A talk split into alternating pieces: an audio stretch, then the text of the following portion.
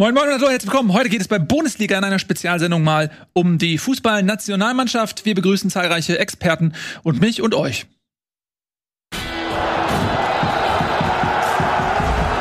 Experten, meine Damen und Herren. Etienne Gade, ehemaliger Fußballnationalspieler, lange Zeit Co-Trainer gewesen von Sebastian Cinzilotz II., der ja von 1982 bis 83 die deutsche äh, U16 Hallenhandball-Nationalmannschaft fast betreut hätte, bevor es zu einem Eklat kam bei der Vertragsunterzeichnung, weshalb er darauf zurück zurücktreten musste, aber du wärst der designierte Co-Trainer gewesen. Und meine Damen und Herren, Tobias Escher, äh, seinerzeit ähm, nahezu fast äh, Chefanalyst der, ich weiß ich nicht, der Hamburg. Hamburger Panthers.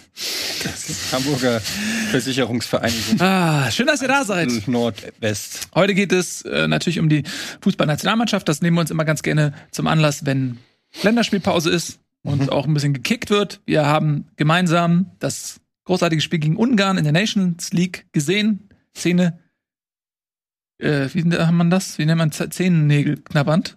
Mhm. Vor Spannung Mhm. Um Bis zur letzten Minute drauf gehofft, dass da noch ein Ausgleich kommt. Kam nicht? Kam nicht, nee.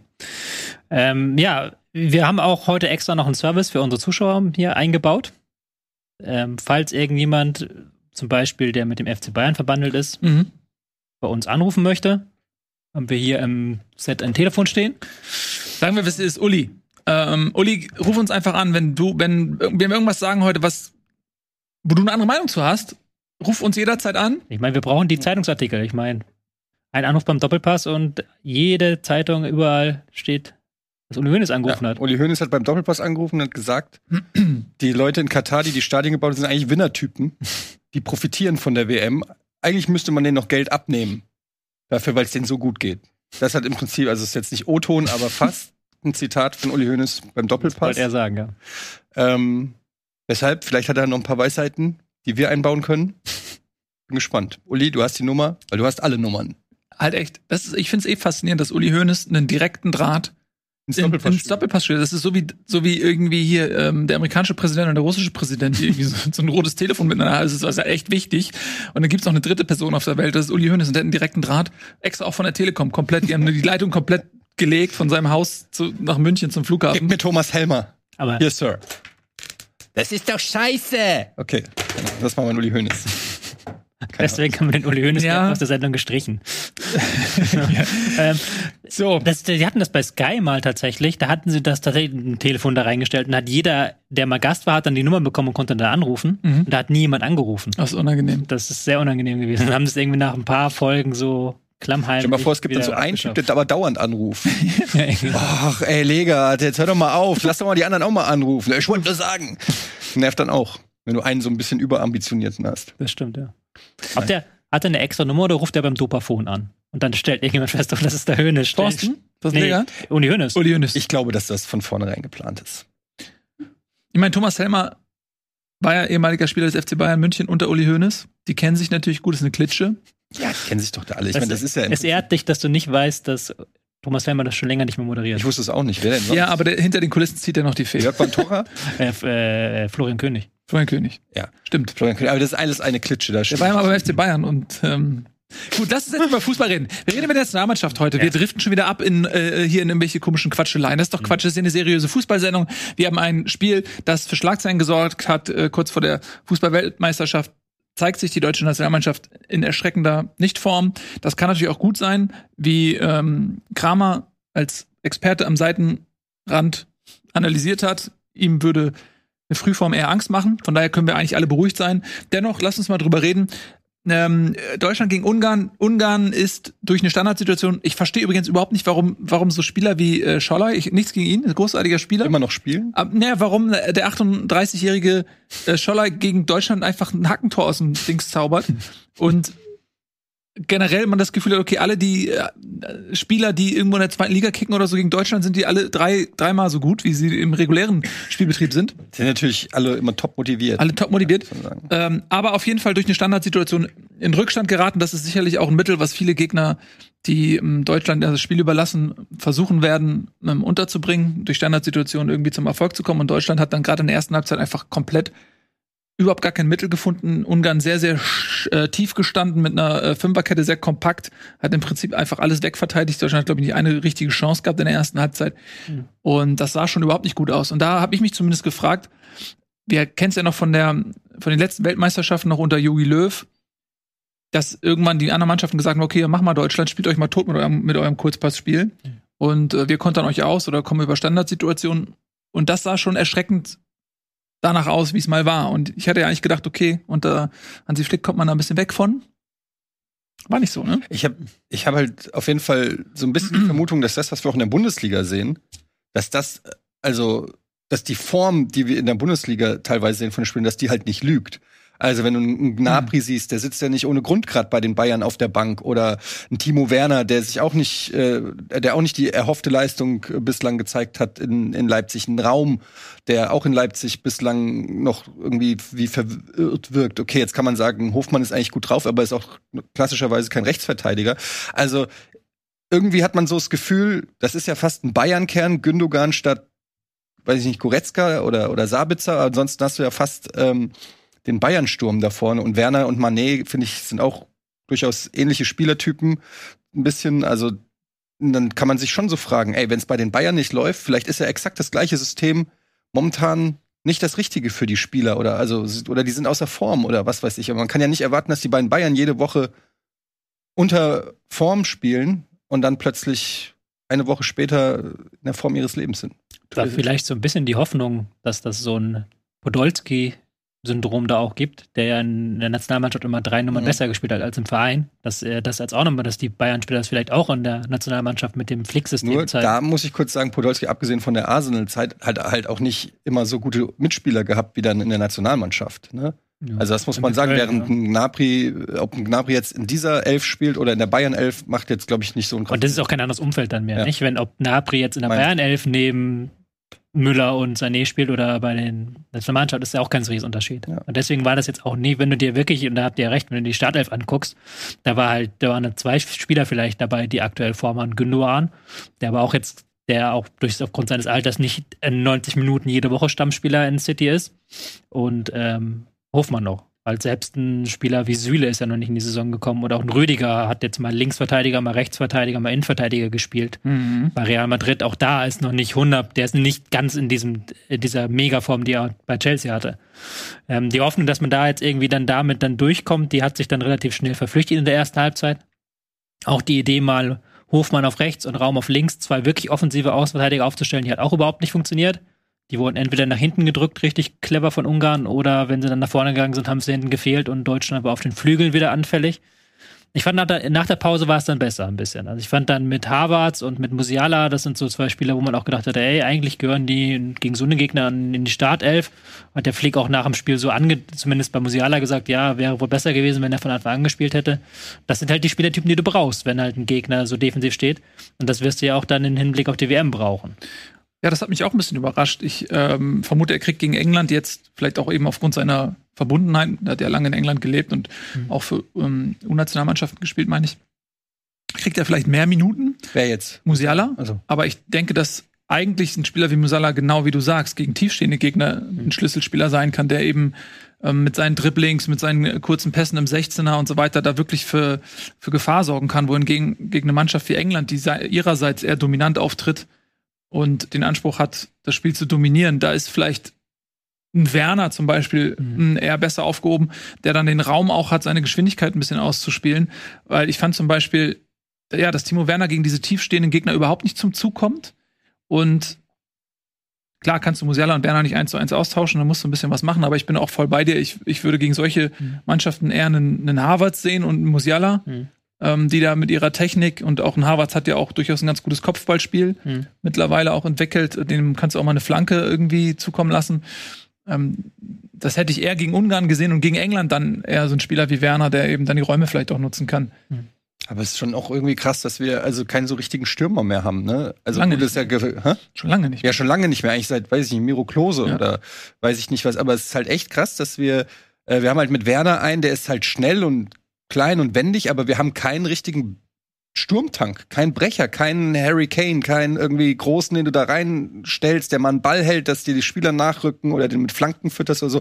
Den haben wir einfach gar nicht. Das finde ich echt krass, weil das nimmt uns ja eine taktische Option komplett vom Tisch. Und wir haben ja noch nicht mal jemanden, wo man sagt, der ist zwar nicht so gut, aber den nehmen wir mal mit. Ich weiß, jetzt wird ja schon über Berisha oder was weiß ich diskutiert. Füllkrug. Und Füllkrug, also ich meine, nichts gegen diese Spieler, aber Berisha hat jetzt mal zwei gute Bundesligaspiele gemacht. Und Füllkrug äh, kennen wir auch schon ein paar Jährchen. Also das ist schon echt traurig, dass da einfach gar nichts nachkommt. Wobei wir jetzt, jetzt so lange keinen Stürmer mehr haben, dass man irgendwann sagen muss, du musst dich darauf eingestellt haben, dass du keinen Stürmer hast. So. Wenn man das, wenn du dich darauf einstellen kannst, weil der Gegner stellt sich Ja, auch klar. drauf ein. Ja, klar. Wir haben jetzt einen Stürmer, der dazukommt, das ist ähm, Lukas Metscher vom VfL Wolfsburg, der übrigens auch wie Musiala ähm, in England schon, ähm, ich meine, U19 Europameister wurde, dann nach Deutschland in den Verband wechselte und dort sogar U21 Europameister wurde. Also der hat auf jeden Fall auch schon einige Erfolge ähm, erzielt. Mm, Der kommt natürlich in Wolfsburg nicht so zum Zug, was aber auch daran liegt, dass er einfach überhaupt gar keine Zuspiele bekommt. Also der hängt in Wolfsburg komplett in der Luft. aber was ich an Lukas Metscher und ich lese das viel, dass viele Leute fragen, was, warum fährt der jetzt eigentlich mit? Was hat er denn geleistet, dass er jetzt Nationalmannschaft spielt? Aber was ich an, an dem sehr interessant finde, ist, ähm, der hat so eine, auch für sich selbst so einen ganz klaren Weg zu sagen, okay, ähm, wo, wo kann ich mich am besten entwickeln? Na, ist dann ja nach Belgien gegangen, hat da auch sehr gut getroffen, ist wieder zurück nach Wolfsburg und äh, spielt da jetzt auch Sturmspitze und glaube ich, versucht für sich selbst auch eben diese, diese klassische Neuner-Position irgendwie Zu besetzen. zu besetzen und sich auch zu verbessern. Und was ich bei, an ihm ganz gut finde, ist, wenn er mal einen, einen Pass bekommt in Wolfsburg, was wirklich selten ist, dann hat er vom Tor eine gewisse Kaltschnäuzigkeit. Äh, wenn man sich mal die Tore anguckt, die er jetzt ähm, am ersten Spieltag, meine ich, gemacht hat, ich weiß gar nicht mehr gegen wen, ähm, im 1 gegen 1 gegen den Torwart, wo er eben auch den Ball einfach mal mit einer Lässigkeit am, über den Torwart hinwegheben kann Pavlenka war. Äh, wo du, wo ich schon das Gefühl habe, okay, so jemand wie Matcher, der hat vielleicht eher noch einen Torriecher als zum Beispiel einen Werner. Weil Werner ist ein Typ, der braucht einfach zu viele Chancen. Ne? Also der, der kommt häufiger in Abschlussposition, aber der, wenn Timo Werner allein aufs Tor läuft, dann heißt das noch nichts. heißt es noch nichts. so, es, ne, ist es einfach so. Ähm, und bei Matcher habe ich das Gefühl, okay, der könnte vielleicht in diese Richtung kommen, dass er ein bisschen auch so vor, de, vor dem Tor diese, diese klassische, dieses Torjäger-Gen auch irgendwie entwickelt. Deswegen finde ich es eigentlich ganz gut, dass man den mitnimmt. Ist auf jeden Fall in, insofern interessant, als dass er von der Statur noch am ehesten so in diese äh, St- Stürmerposition reinpasst, auch wenn er jetzt auch nicht der Riesenstürmer ist, jetzt auch kein Aller oder so. Aber das Interessante daran ist halt, wie würde ein, ein Matcher spielen, wenn er halt gefüttert wird von den, Genau. von Sané, von Nabri, Musiala und so weiter. Das ist natürlich was anderes als in Wolfsburg. Deshalb macht es schon Sinn, da mal so jemanden auszuprobieren. Also, Ja. wen haben wir denn sonst? Also, der hat ja auch schon gezeigt, dass er einen ganz guten Schuss hat und so, wenn er mal, wie du es gerade gesagt hast, wenn er mal in, in die Range kommt oder so, dass der auch schnell abschließt. Das ist keiner, der da noch zehn Haken schließt, äh, schlägt, sondern der dann auch schnell den Abschluss sucht. Ich finde, ich finde den auch durchaus interessant für die Nationalmannschaft. Aber einfach auch, weil aus Mangel als an all das ist jetzt nicht ein Weltklasse-Stürmer. Ich glaube, da sind wir uns alle einig, noch nicht zumindest. Aber wen willst du sonst da reinstellen? Dietz? Du brauchst halt einen Spieler, der mit Gas in den Strafraum reinkommt. Also der da erstens Räume findet und Freiräume findet, weil dass du Deutschland Flanken schlägst, ist ja auch nicht nicht so wahrscheinlich so. Das hast du, haben wir zwar bei der letzten EM häufig versucht, aber auch da haben, waren ja dann, falls ihr euch erinnert, da hat der war Ja, ja ja. immer die Flanke von rechts Kimmich Go- auf Gosens, ja, weil wir halt einfach niemand anders hatten so. Und ähm, auch wer dann die Flanken schlagen soll, ist dann die nächste Frage, weil bis Raum, Raum höchstens noch oder Hofmann, aber die sind jetzt auch dann noch die ehesten, aber auch ein Sané, ein Nabri, alles, was du halt da offensiv auf die Flügel stellen kannst, ist halt eigentlich kein klassischer Flankenschläger, sondern das sind halt auch eher Spieler, die in die Mitte wollen. Ja. Und dann musst du halt, wenn du diese Sachen durch die Mitte kommst, diese vielen Kombinationen, brauchst du halt jemanden, der dann diese Kombination verwertet, was ja den Bayern zum Beispiel aktuell sehr, sehr, sehr stark fehlt. Und da ist ein Matcher interessant, ein Adeyemi, der hat auch das Tempo und auch diesen, diesen, dieses Navigationssystem Richtung Tor, sage ich immer, dass die genau wissen, wo das Weißt du Tor nicht steht. sehr ähnlich wie Werner?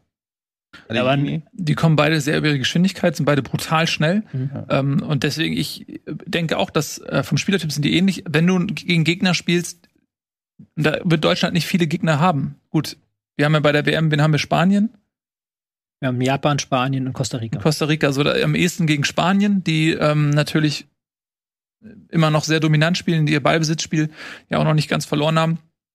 Und wenn du dann ähm, einen Adeyemi oder einen Werner hast, die dann diese Räume vielleicht bei Kontern ausnutzen können, äh, wenn Spanien irgendwie sehr hoch steht, das kann ich mir schon sehr vorstellen. Aber in der Regel stehen die eher tief, die Gegner, zumindest in der Vorrunde. Ähm, da weiß ich nicht, ob Adeyemi da schon so weit ist. Hm. Kommt auch aus einer langen, äh, was heißt lange, also äh, keine, keine schlimme Verletzung, aber ist bei Dortmund noch nicht ins Rollen gekommen, weil er immer wieder zurückgeworfen wurde durch kleinere Verletzungen. Ähm, der hat natürlich, ist natürlich auch ein Unterschied, der muss erstmal in der Bundesliga auch richtig ankommen. Er hat ja vorher in ähm, Österreich gespielt und da hat er natürlich auch schon abgeliefert, aber ist auch eine andere Liga, ne? Aber wenn man jetzt Bundestrainer wäre und du spielst gegen einen tiefstehenden Gegner und hast dann die Wahl sozusagen zwischen Adeyemi und Werner, weiß ich nicht, das macht jetzt, glaube ich, also ist dann tagesformabhängig mhm. Oder wie die Pässe ankommen, aber das macht jetzt nicht so den krassen Unterschied, finde ich. Also es ist einfach vom Stürmertyp halt auch nicht der Typ, der gegen so tiefstehende Gegner vielleicht die Lösung dann dann sagt, wir haben da einfach niemanden. Also dann müsste Flick sich wirklich einfach mal trauen, einen, einen äh, Lukas Metscher da äh, einfach Startelf gegen Japan rein. Aber auf der anderen Seite, ey, gegen Japan Costa Rica finde ich ist eigentlich scheißegal, wenn du da vorne reinstellst, da muss ein Sieg her. Also da kannst du nicht, da kann selbst wenn das die haben sich wir auch, haben wir auch gegen Mexiko und Südkorea ja. damals gesagt. Ja. ja, aber ist ja nun so. Also ich meine, das muss man einfach erwarten. Also, oder du kannst halt auch nicht sagen, wir wollen Weltmeister werden. Wenn du es nicht schaffst, solche Gegner zu besiegen, dann hast du keine Mannschaft, mit der du Weltmeister werden kannst, finde ich. Also, hm. oder? Also, so konsequent muss man dann sein. Ja, aber es ist schon auch interessant, was ist dein Stilmittel dann? So, ne? Ja. Um, um diese Gegner zu besiegen. Und unter Jogi Löw hat es ja einfach zum Schluss nicht mehr geklappt. Die waren völlig ausrechenbar. Mexiko hat ja damals auch gesagt, wir wussten zwei Jahre vorm Turnier, wie Deutschland spielen wird. Wir hatten genug Zeit, uns darauf einzustellen. Und es hat auch einfach wunderbar geklappt. Das war eine Sackgasse, ja. äh, aus der sich Jogi Löw dann auch nicht mehr rausentwickeln konnte. Und deswegen war ja auch schon so ein bisschen die Hoffnung, dass es unter Hansi Flick und man muss auch attestieren, er hat das ja ganz gut gemacht. Und das war jetzt die erste Niederlage in seiner Amtszeit, okay, und dann auch in der Nations League. Und wenn man dann mal schaut, wie die anderen Nationen dort abschneiden, Frankreich, England, dann merkt man, okay, das ist jetzt vielleicht auch so ein bisschen der Situation, dem Wettbewerb, der Situation der einzelnen Spieler in der Bundesliga, was du gerade sagtest, geschuldet. Das ist Deutschland jetzt als Topnation nicht alleine, äh, was das gerade angeht. Ähm, von daher muss man da vielleicht auch mit der Kritik sich ein bisschen zurückhalten. Aber jetzt reden wir schon die ganze Zeit. Wollen wir ähm, mal schauen, wie so eine Mannschaft ausschauen kann, Tobi? Ja, ich habe halt hier vorbereitet mögliche Spieler, die Deutschland in den deutschen Kader reingehören. Und wir können ja mal unseren Kader basteln, was wir ja. jetzt halt in, für irgendwas wenn wir zum Beispiel mal zum Grillen jemanden einladen würden, was für einen Kader würden wir dann nehmen? Ja. Mit 26 Spielern. Ähm, ich habe hier jetzt deutlich mehr als 26 Spieler aufgeschrieben, habe es auch so ein bisschen eingeteilt in verschiedene Mannschaftsteile, Mannschaftsbereiche. Ihr habt ja schon beim Stürmern gerade so ein bisschen angefangen. Ich hätte es vielleicht hinten angefangen. Mit ja, machen wir doch. Ja. Dann schauen wir mal, du hast ja ähm, auf deinem Leppi hier, wir können das ja mal einblenden. Ähm, die ganzen Kandidaten Özcan äh, ist aber schon für die Türkei festgespielt, dachte ich. Oh ja, stimmt. Den können wir leider nicht mehr klauen. Guck mal, den nehmen wir nicht schon weg. Der fällt mir direkt auf. Aber das wäre eine interessante Personalie, weil ähm, er schon auch so ein defensiv geprägter Sechser ist. Mhm. Etwas, was uns ja komplett abgeht. Ähm, das stimmt, ja. Wir haben halt Goretzka Kimmich, mit dem wir da wahrscheinlich spielen werden müssen. Äh, wir müssen das nochmal einblenden. Das ist schon wieder weg. Oder hast du es uns geschickt? So, wir müssen es einblenden. So. Nee, wir blenden sein, genau. Das okay. immer wieder. Ja. Aber ich würde sagen, wir fangen mal bei den Torhütern einfach an. Dann können wir danach immer gucken, wo, wo ja dann erstmal welche rausscheiden. Ja, gut, das ist ja eindeutig. Also Trapp und dann irgendeiner von den anderen drin. ja, also die Reihenfolge ist, glaube ich, relativ klar. Neuer Nummer 1, Ter Stegen Nummer 2, Trapp Nummer 3 ist, wäre meine ich, Reihenfolge. Ich muss auch dazu sagen, ich kann auch jederzeit, also ihr könnt es auch wieder ausblenden, ich kann auch jederzeit Spieler da wieder raufsetzen auf die Liste. Das ist jetzt wirklich rudimentär von mir gemacht. Wenn ja, jetzt so gut. Etienne sagt, wir müssen unbedingt einen bestimmten Daichi Kamada mitnehmen. Gegen den werden wir spielen, oder? Ist der nicht japanisch? Ja. Das sind einige japanische Spieler in der Bundesliga derzeit, ja. ne? Ja. Ito. Yoshida haben wir. Und so weiter. Ja? So weiter. Itakura. Der leider verletzt ist. Ich glaube, er wird die WM verpassen, ne? Hm. Das ist bitter für Japan. Ein gute Spieler auch in Japan ja. auf jeden Fall. Auch tatsächlich, ich habe es eben so gesagt, die muss man weghauen, aber ich meine damit eigentlich Costa Rica. Ja, oh, also gute Spieler zum Beispiel. Innen. Sanchez. Ja. Und sein Bruder Sanchez. Zwei. Moonchess. äh, lass uns bei Torhütern da nicht so lange aufhalten, weil neue Testegen sind wir uns ja einig, ja. wir werden wahrscheinlich erste zwei sein. Etienne zuliebe nehmen wir dann Trapp als drei mit und dann haben wir das. Ja, also musst du gar nicht Etienne zuliebe machen. Ich würde das auch, ich sehe Trapp als Nummer drei auch auf jeden Fall. Ja, der hat ja auch wirklich jetzt zwei richtig gute Saisons gespielt, finde ich schon. So, da habe ich jetzt schon das Gute ist, wir können ja tatsächlich, also äh, normalerweise muss man dazu sagen, hat, hat man 24 Leute im Kader, von denen sind drei Torhüter, also 21 Feldspieler. Bei dieser Weltmeisterschaft ist es ein bisschen anders. Vermutlich zum einen wegen Covid, zum anderen eben wegen der Belastung im Laufe der Saison, also dass es quasi inmitten der Saison ist, dass man gesagt hat, okay, man darf 26 Spieler mitnehmen, was ähm, uns auch ein bisschen Spielraum genau. bietet, ne? Genau. Ähm, okay, sind wir jetzt in der Viererkette, also in der Abwehr, In der Abwehrkette, ja. die vermutlich eine Viererkette sein wird. Man hat es nicht anders getestet. Also man geht, Ja. ich würde sehr stark davon ausgehen, dass wir eine Viererkette Sollen wir jetzt Leute rausstreichen oder Wir was? sagen, sollen Leute rausstreichen. Du kannst auch Leute Also reinstreichen. kannst auch Leute reinstreichen, wenn du möchtest. Also wenn du ich sagst, streiche Tar. Für mich ist das einfach kein guter Innenverteidiger, sorry. Jedes Mal, wenn ich Leverkusen-Spiel sehe und ein Tor verschuldet ist, ist er schuld. Mag den nicht. wir können ja Keine- quasi. Also Was denn? Wir wollen das, Nein, so das wollen wir es doch machen. Ja, klar. Ist doch ja, klar. Wenn, Also ich will, ich, Jonathan Tah ist meiner Meinung nach, äh, ich weiß immer nicht, warum der in der Nationalmannschaft ist. Leuchtet also ich weiß schon, warum der in der Nationalmannschaft ist, weil der gute Pässe spielt und weil der auch einen Körper mitbringt, aber ich sehe das auch schon, dass er von den Kandidaten so ein bisschen an. Dann nehme ich lieber Hummels noch mal mit, wenn ich darf. Ich glaube, den können wir da rausstreichen. Also, wenn ihr den unbedingt mitnehmen wollt, okay, aber Weg ist er. Äh, wie, äh, wollen wir uns mal darauf einigen, wie viele nehmen wir denn mit? Wie viele Innenverteidiger? Die fünf, vier oder fünf, würde ich sagen, nicht? Wenn du zwei Positionen hast. Wir spielen nur Viererkette oder spielen wir auch Dreierkette? Wir spielen Viererkette. Immer. Immer. Jedes Mal. Okay. Egal, was passiert. Also schon ein Fingerzeig, es wäre schon jetzt da. Dadurch, dass eben auch keine Vorbereitung stattfindet, wird da auch jetzt nicht innerhalb von irgendwie, Ja. wie es früher der Fall war, vier Wochen Zeit, okay, wir studieren mal was ein. Hm. Das wird es halt einfach nicht geben. Wir haben Ja. jetzt die letzte Länderspielpause und das, was wir jetzt sehen, ist das, was wir kriegen. Nee, ich dachte nur, weil du gesagt hast, dass Hofmann und, und Raum dann irgendwie o- vorne gespielt haben, das wäre die waren ja sich anbieten für eine drei, äh, für eine drei, äh, Genau. Dreierkette. Aber was wir ja zuletzt immer gespielt haben, ist ja zum Beispiel, dass wir eine Viererkette hatten, dann war ein auf der einen Seite ein defensiver Außenverteidiger und auf der anderen offensiver. Ja. Das hatte, hatten wir auch oft Hoffmann gelesen, rechts offensiv und links dann defensiver. Jetzt in der zweiten Halbzeit gegen Ungarn war das ja, glaube ich, Kehra war dann Rechtsverteidiger Mhm. und links war dann Raum und Kehra ist dann ganz weit hinten geblieben und Raum ist dann nach vorne gedüst. So, das ist, deswegen ist halt so ein Spieler wie Kehra dann, glaube ich, ganz interessant für so ein, diese Variante, wie Flick sie spielen lässt und auch ein Spieler, der gesetzt ist. Man kann immer mal überlegen, welche sind gesetzt. Ich glaube, Rüdiger sind wir uns alle einig, dass der mitfahren muss. Ja, So, definitiv. so, wir haben nicht viele Spieler, die bei Real Madrid spielen aktuell. Ja, nicht nur deswegen. Also, er war ja auch bei Chelsea schon verdammt stark. Der war ja eigentlich schon aussortiert, ne, muss man auch mal sagen. Der war eigentlich aussortiert. Dann Mhm. kam Thomas Tuchel, hat ihn reaktiviert und dann ist er innerhalb kürzester Zeit ähm, wirklich to the moon und ist deswegen jetzt auch bei Real gelandet. Da muss man natürlich mal schauen, wie viel Einsatzzeit er er bekommt. Die haben natürlich einige gute Leute in der Innenverteidigung. Spielt ja auch meist linke Seite, meine ich, ne? Mhm. In der Innenverteidigung, da haben sie natürlich mit David Alaba, David Alaba, eine Weltklasse schon besetzt bei Real Madrid, aber jetzt für den Moment ist der für mich jeden Fall- auf jeden Fall auch nicht zu ersetzen, ist da vorne gesetzt und dann ist die Frage, wen stellt man ihn an die Seite? Süle, hast du eben auch schon zu Recht äh, angemerkt, der ist in Dortmund eben noch nicht angekommen, also der, da haben wir mit Hummels, Schlotterbeck, Süle im Prinzip die Konkurrenzsituation aus der Nationalmannschaft auch bei Dortmund und da muss man ganz klar sagen, da ist Hummels fast schon ähm, als Sieger aus dem internen Wettkampf für den Moment hervorgekommen. Schlotterbeck am ehesten noch zusammen mit Hummels und, und Süle ist ein bisschen außen vor. Bei der Nationalmannschaft jetzt gegen Ungarn hat er gespielt. Ja. Was spricht für Hummels, was spricht für Süle, was spricht für Schlotterbeck? Mhm. Neben Rüdiger? Also Schlotterbeck ist natürlich der modernste von allen dreien, weil er auch so ein bisschen das vereint, was Süle und was Hummels Auch mit der mitbringt. Frisur? Auch mit der Frisur, auch mit dem ganzen Look, Modernste. auch mit der Jugend, mit dem Alter. Mhm. Nein, aber er bringt natürlich dieses Vorwärtsverteidigen mit, was man von Hummels sehr stark kennt, dieses risikoreiche Verteidigen, auch mal da ein bisschen zu weit vorrücken, bringt aber auch selber Vorstöße mit, er hat ja auch immer wieder diese Dribblings, die er selbst macht und spielt halt dann Wahnsinnspässe. Das, was man ja auch von Hummels kennt, diese Pässe, langen, hohen Weltenbälle auf die anderen Seite. Ähm, das macht dann noch risikoreicher als Hummels, ist dadurch auch ein bisschen fehleranfällig, was aber Hummels ja mit dem Alter auch ist. Und ist deutlich schneller als Hummels. Das muss man auch sagen. Das ist natürlich Hummels Schwäche mittlerweile, dass er relativ langsam ist, würde ich behaupten. Gerade im Vergleich zu eben Süle und Schlotterbeck. Und Süle hat noch ein bisschen, der ist noch ein bisschen, würde ich sagen, stabiler. Also Süle ist, du weißt genau, was du bekommst. Du kriegst einen Spieler, der äh, solide Pässe spielt. Du kriegst einen richtiges einen Spieler, der ein Schrank ist, der jedes Kopfballduell für sich entscheidet.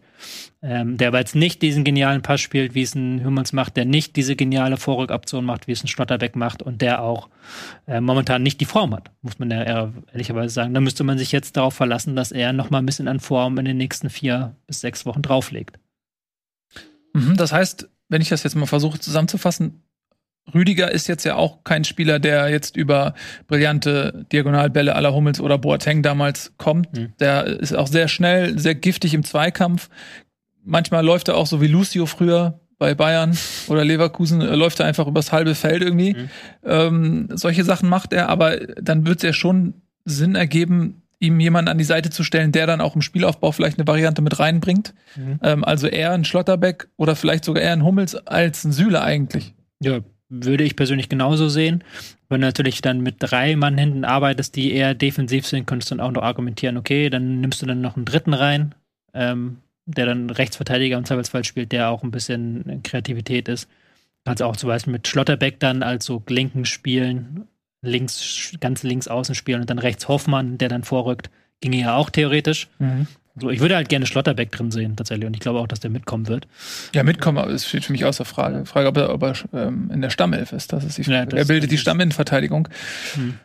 Aber es ist schon auffällig, dass du eine Viererkette hast, wo kein einziger Bayern-Spieler ist. Oder umgekehrt, dass die Bayern eine internationale Viererkette haben. Das spricht ja auch so ein bisschen dafür, wo vielleicht ein Schwachpunkt in der deutschen Nationalmannschaft Absolut. ist. Jeder Einzelne aus der Ja. Bayern-Viererkette wäre in der Nationalmannschaft Stammspieler. Glaubst du, glaubt ihr das? Ja. Warum? Also ich würde, Bayern waren ja um an Rüdiger auch Was interessiert. hast du gesagt? Glaubt ihr das wirklich? Ja, Weil- also Rüdiger würde ich als äh, Rüdiger einzigen nehmen, als einzigen nehmen, aber wenn du Also Süle ist ja gegangen gegen den Willen der Bayern auch. ja, aber die haben jetzt da irgendwie äh, die Licht. Hernandez spielt ähm, eine sehr gute Saison. Upamecano. Pavard spielt eine gute Saison. Du hast Davies, der tausendmal Nationalspieler. Äh, in die- wir reden jetzt nur über Innenverteidiger. Achso, okay, gut. Aber Upamecano würde doch auch Stamm. Aber ist ja auch fehl, äh, fehleranfällig. Ist ja, weiß nicht, ob ich Upamecano, Schlotterbeck jetzt unbedingt vorziehen müsste. Ja, okay. Zumindest werden, Ja. wären die im Kader und würden um die äh, Stammposition ein gehöriges Wörtchen mitreden. Wir wollen jetzt, jetzt die deutschen Spieler auch nicht schlechter machen, als sie sind. Rüdiger sicherlich äh, sehr gut in Form und Schlotterbeck hat auch eine Menge Potenzial. Man muss aber auch sagen, es ist nochmal ein Unterschied, ob du in Freiburg äh, Stammspieler bist und in Dortmund oder bei Bayern. Das ist vielleicht dann doch nochmal ein kleiner qualitativer Sprung. Mhm. Ähm, den haben halt die Bayern, das ist halt der Vorteil, die Ja. haben es auf internationalem Niveau auch ähm, sowohl bei ihren Nationalmannschaften als auch in der Champions League schon mehrfach unter Beweis gestellt. Aber was machen wir denn jetzt mit Hummels? Nehmen wir den mit oder nehmen wir nicht mit? Schwierige Frage, nicht? Ja, ähm, können wir noch mal gucken, wen wir noch so zur Auswahl haben. Also wir haben ja, äh, lass uns mal eben sagen, gesetzt ist auf jeden Fall Süle wird gesetzt mitkommen, Kehrer wird gesetzt mitkommen, einfach weil er auch ähm, diese ähm, Vielseitigkeit hat, die Mhm. Hansi Flick sehr, sehr schätzt und auch etwas mitbringt, was vielleicht den anderen so ein bisschen abgeht. Er kann Innenverteidigung spielen, er kann Außenverteidiger spielen. Es ist immer, immer gut, wenn du halt einen ähm, Kaderposten in so einem Kader abdecken kannst mit einem Spieler, der zwei, drei Positionen kann, der auch ähm, jetzt von sich aus nicht den größten Stammspieleranspruch mitbringt. Das, dazu ist er auch zu schlecht in die Saison gestartet in England, muss man fairerweise sagen, dass er jetzt sagen könnte, ich bin unbedingt Stammspieler. Und den du dann halt, wenn dann mal ein Linksverteidiger ausfällt oder ein Rechtsverteidiger ausfällt, dass du den da einfach hinstellen kannst. So. Das ist, glaube ich, eine gute Sache und Kehrer würde ich deswegen auch schon mitsehen, auch wenn der auch keinen guten Saisonstart hatte, muss man auch fairerweise dazu sagen. Gut, also nehmen wir äh, Süle mit, Kehrer nehmen wir mit, Stotterbeck auf jeden Fall. So, Rüdiger auch auf jeden Fall. Dann äh, kannst du die so verschieben? Nee, ne? Dass wir vielleicht irgendwie auf die rechte Seite packen wir schon mal alles ein in den Koffer. Das können die machen, aber wir könnten jetzt erstmal hier links gucken. Koch habe ich einfach so aufgeschrieben. Hä, weg. Ja, der ist bei Leeds, ne? Der ist bei Leeds, der ist da auch Stammspieler so. Er zeigt auch mal gute Leistung. Okay, ich, ich sag einfach weg, weil ich kann ihn nicht realistisch be beurteilen. Und Bella Kotschap, das sind dann noch zwei Spieler. Ähm, ja. Super Talent, aber ist ja schon reif für die Ich WM. mal Koch tatsächlich weg. Aus Gründen der Qualität. Nee, der ist auch, aber der kommen wir nicht genug zu sagen. Bella Kotschap ist halt dann schwer. Denn ist jetzt quasi, wenn du so willst, die Frage Bella Kotschap, das Talent, ein Talent der Zukunft. Grundsolider Innenverteidiger, der auch da, glaube ich, sich sehr freut, wenn er mitkommt, der da auch keinen Stunk irgendwie machen wird oder so. Wenn er dann nicht spielt, der da irgendwie gute Laune verbreiten wird. Oder halt Hummels, auch altes Genie, wo du auch weißt, was du bekommst, so. Wo der halt auch schon gezeigt hat, dass er auf dem Niveau performen kann. Oder nicht irgendwie, wenn du den reinwerfen musst, hat keiner, glaube ich, Angst, oh Gott, oh Gott, was passiert jetzt? Äh, Fliegt da eine Flanke unter ihm durch, sondern du weißt halt auch da, der hat schon genug Schlachten geschlagen. Andererseits sammelt der dann wiederum bestimmt keine Erfahrung für die nächste WM, weil dass der 2026 nochmal ran darf, ist eher unwahrscheinlich. Schwierig. Also Bella Kotschap, natürlich Riesentalent. Eigentlich bin ich schon Fan davon, den dann auch mal mitzunehmen, weil irgendwann musst du ja auch mal die Jungen. Wir motzen dann immer, es werden keine Jungen geholt und aufgebaut und weiß ich nicht was. Auf der anderen Seite sehe ich jetzt nicht, dass der viel spielen wird, ehrlich gesagt, bei der WM. Und dann ist halt die Frage, man den Slot nicht jemandem gibt, der auch wirklich eingesetzt wird. Ja, also ich glaube schon, dass wenn du dann mitkommst und diese ganze Atmosphäre schnupperst und so weiter, dass dir das auch eine, Erfahr eine Erfahrung geben kann, die dir im nächsten Turnier, wenn du vielleicht Mhm. eher Minuten sammelst, auch schon hilfreich sein kann. So, dann musst du dich nicht mehr um diese ganzen neuen Eindrücke irgendwie kümmern. Und Von daher bin ich auch Fan. Ich muss ehrlich gesagt, ehrlicherweise sagen, dass ich Bella Kotschap jetzt in England nicht so viel verfolgt habe. Mm, Und deswegen kann ich sportlich gar nicht so viel Aussagen über ihn treffen, wie er sich jetzt seit seiner Bochumer Zeit dort entwickelt hat. Ich bin Er aber auch spielt Stamm auf jeden ja, Fall. ja, und Er spielt Stamm und wird halt von allen gelobt dort. Ja. Ich habe ihn auch noch nicht gesehen, Aber das ist halt- aber er wird halt äh, von allen Medien Ja, hochgelobt. Wir haben ja. halt, was für ein geiler Transfer und was für ein Schnäppchen da äh, geschlagen wurde. Genau, aber ich habe ihn trotzdem nicht spielen sehen. Ja, Also klar. deswegen äh, kann ich auch nur übernehmen, was andere Leute dazu sagen. Von daher, wenn er diese Qualität wirklich äh, bringt, bin ich natürlich Fan davon zu sagen, okay, der Junge ist, glaube ich, 20 oder so. Mhm. Natürlich äh, nimmst du den dann mit. Ich muss aber auch sagen, dass Hummels ein Spieler ist, der mir fast schon zu schlecht geredet wird, oft, ähm, weil, klar, der hat natürlich die Geschwindigkeit nicht. Das ist ein in, im heutigen Fußball, wenn er, wenn man, wenn du gegen England spielst und da, ähm, da hat ein Sterling auf einmal Platz, ähm, so, dann kannst du den Chiellini machen und ihn am Trikot halten. Das kannst du genau einmal machen im Spiel, dann hast du gelb. So und ne, da- das heißt aber so, wenn du vielleicht auch gegen tiefstehende Gegner, so der, meiner Meinung nach Hummels spielt einen guten, hat einen guten Spielaufbau, er ist im Kopfballspiel sehr stark, ist auch mal torgefährlich bei Standardsituationen, was wo zum Beispiel ein Süle, wo ich denke, ey, ein Typ wie Süle müsste eigentlich viel mehr Tore schießen äh, in der Saison. Warum ist ein Süle eigentlich offensiv überhaupt nicht torgefährlich? Ähm, ja, ist ja so. Ist ja auch ein Faktor, weil wir reden hier die ganze Zeit über, wenn du, wenn du den Gegner äh, wie Ungarn einfach spielerisch nicht knacken kannst. So, dann musst du vielleicht auch mal über eine Standardsituation. Hm. So, weißt du noch, Spanien hat damals die Europameisterschaft gewonnen, weil Puyol ein Kopfballtor gemacht hat Hm. gegen Deutschland, die sich auch hinten reingestellt haben. Mhm. Hm. So, und so, eine, so einen Faktor brauchst du vielleicht auch mal, wenn du merkst, du kommst nicht durch. Ja. Ähm, und dann brauchst du vielleicht auch mal einen, einen, einen Innenverteidiger, der bei einer Ecke auch mal einen, Kopf, einen Kopfballtor schießen kann. Weil haben wir den noch gar nicht erwähnten Ginter, den wir ja anscheinend alle drin sehen.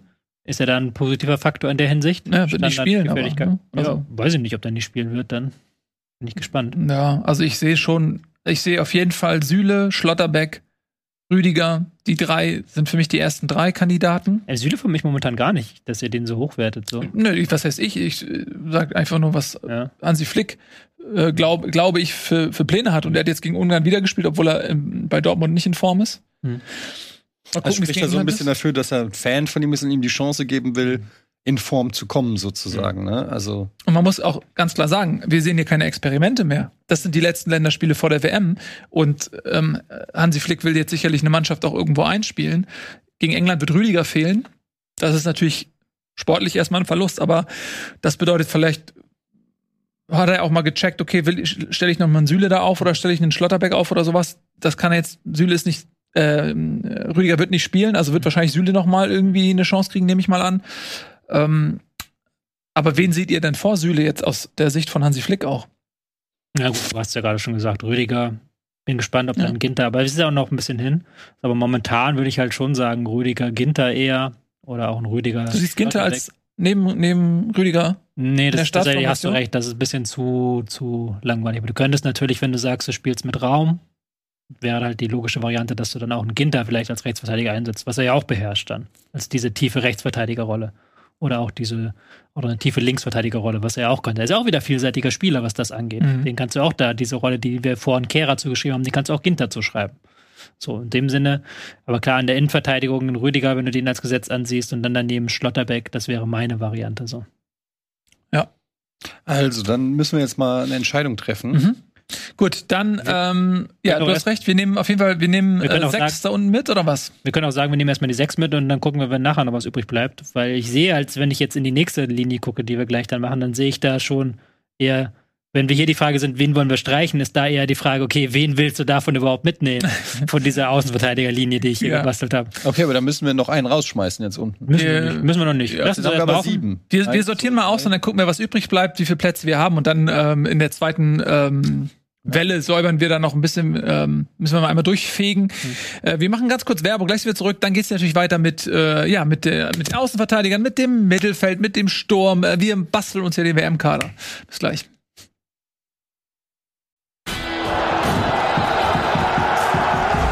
Nee, ja, ich weiß. Du, pass auf, Hansi, das, geht- wir müssen uns äh, später nochmal austauschen, weil die Leitung muss frei bleiben für Uli.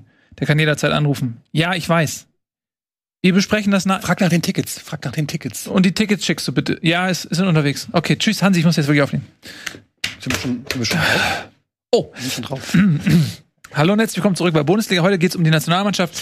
Wir stellen den Kader zusammen, die Expertise, damit Hansi Flick das äh, darauf zurückgreifen kann. Das ist eine Dienstleistung, die wir für die Nationalmannschaft machen. Dafür sind wir gebucht worden für viel Geld. Und deswegen machen wir jetzt damit weiter. Wir haben gerade schon so ein bisschen die Innenverteidigung so halbherzig zusammengestellt. Jetzt kommen wir mal zur Außenverteidigung. Eine Problemstelle seit Jahren in der Nationalmannschaft. Sturm und Außenverteidiger. ist irgendwie nicht in den Griff zu bekommen, ne? Das wird jetzt spannend. Ich bin, äh, das klingt ja auf dem Papier immer so geil, wenn man sich so eine Mannschaft zusammenstellen könnte aus dem Pool an Spielern. Aber irgendwie dann auf dem Feld. Da muss man wie bei FIFA, wie bei Foot, musst du noch so gucken, dass die Linien irgendwie, wie, wie ist das bei Foot, Mhm. grün werden oder irgendwie so, Mhm. dass die Spieler zusammenpassen. Können wir noch mal hier einblenden, was wir da haben? Ja, also jetzt haben wir, jetzt sind wir in dieser Linie angekommen hier bei den Ach so, wir sind Außenverteidigern. bei den Außenverteidigern. Ja, Ja. das stellst ja fast von alleine auf. Ja, da, nachdem wir jetzt so lange über diese Linie diskutiert haben, jetzt geht's eher um die Frage, wen wollen wir davon nicht streichen, so blöde das klingt. Tja. Weil da ist jetzt, da Also- schlägt, glaube ich, kein Fußballherz höher bei den Hofmann und Raum gegen sind die Spieler. gesetzt. Ja. Ja. Die nehmen wir mit. Es ist halt krass, wenn man auch mal so guckt, dass äh, mir tut Flick schon fast leid, dass in der Bundesliga gerade so wenig angeboten wird. Hm. Ne? Also gerade die Stars, momentan gibt's nicht so viele Spieler, wo du sagen würdest, der, die sind alle in überragender Form. Jonas Hofmann noch am ehesten, finde ich, der momentan einfach eine gute Form hat. Raum ist das Problemkind in Leipzig, aber natürlich aufgrund seiner theoretischen Fähigkeiten eigentlich gesetzt. Was machen wir zum Beispiel mit Gosens? Muss ich auch gestehen, habe ich jetzt nicht verfolgt, wie Man das. auch eigentlich nichts mehr mit. Der war so das Hype-Kind der letzten E EM. Er ist gewechselt zu Inter. Ja. Da hat er natürlich auch Konkurrenz mit äh, Perisic, ne? Der ist, noch, ist er Mhm. noch da? Ja, ne? Mhm. Und ich habe ihn bei Inter jetzt auch nicht spielen sehen. Aber er ist bei Flick nicht so wirklich, glaube ich, gesetzt, wie es vorher war, weil er auch kein Linksverteidiger ist. Er ist eher ein Schienenspieler mit einer Dreierkette. Das war auch schon unter ähm, Löw so, dass ja, er eigentlich nicht diese Linksverteidigerposition, diese im 4-4-2 ähm, bespielt hat. Und wenn Flick sagt, okay, Viererkette ist mein System, dann ist Gosens natürlich jetzt nicht so der Spieler dafür. Und für die offensive Position gibt es einfach viel zu viele Alternativen. Auf der Außenbahn, äh, links vorne, da ist Gosens, glaube ich, hat das äh, Problem, dass sein System einfach nicht gespielt wird. Das gilt natürlich mit Abstrichen auch ein bisschen für, für Raum, aber der ist, glaube ich, eher noch ein Viererketten-kompatibler Spieler als ein Gosens.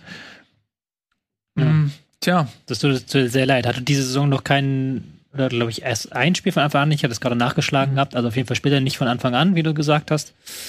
Ist dann schwer zu verargumentieren, dass er bei der WM dann dabei, dabei ist. Ja. Wie viele Außenverteidiger brauchen wir denn? Brauchen wir zwei auf jeder Seite, also vier? Ja, das ist jetzt ja wieder die Frage. Du kannst ja argument, du kannst dafür argumentieren, dass du mit Ginter und Kehra schon so halbe Backups hast.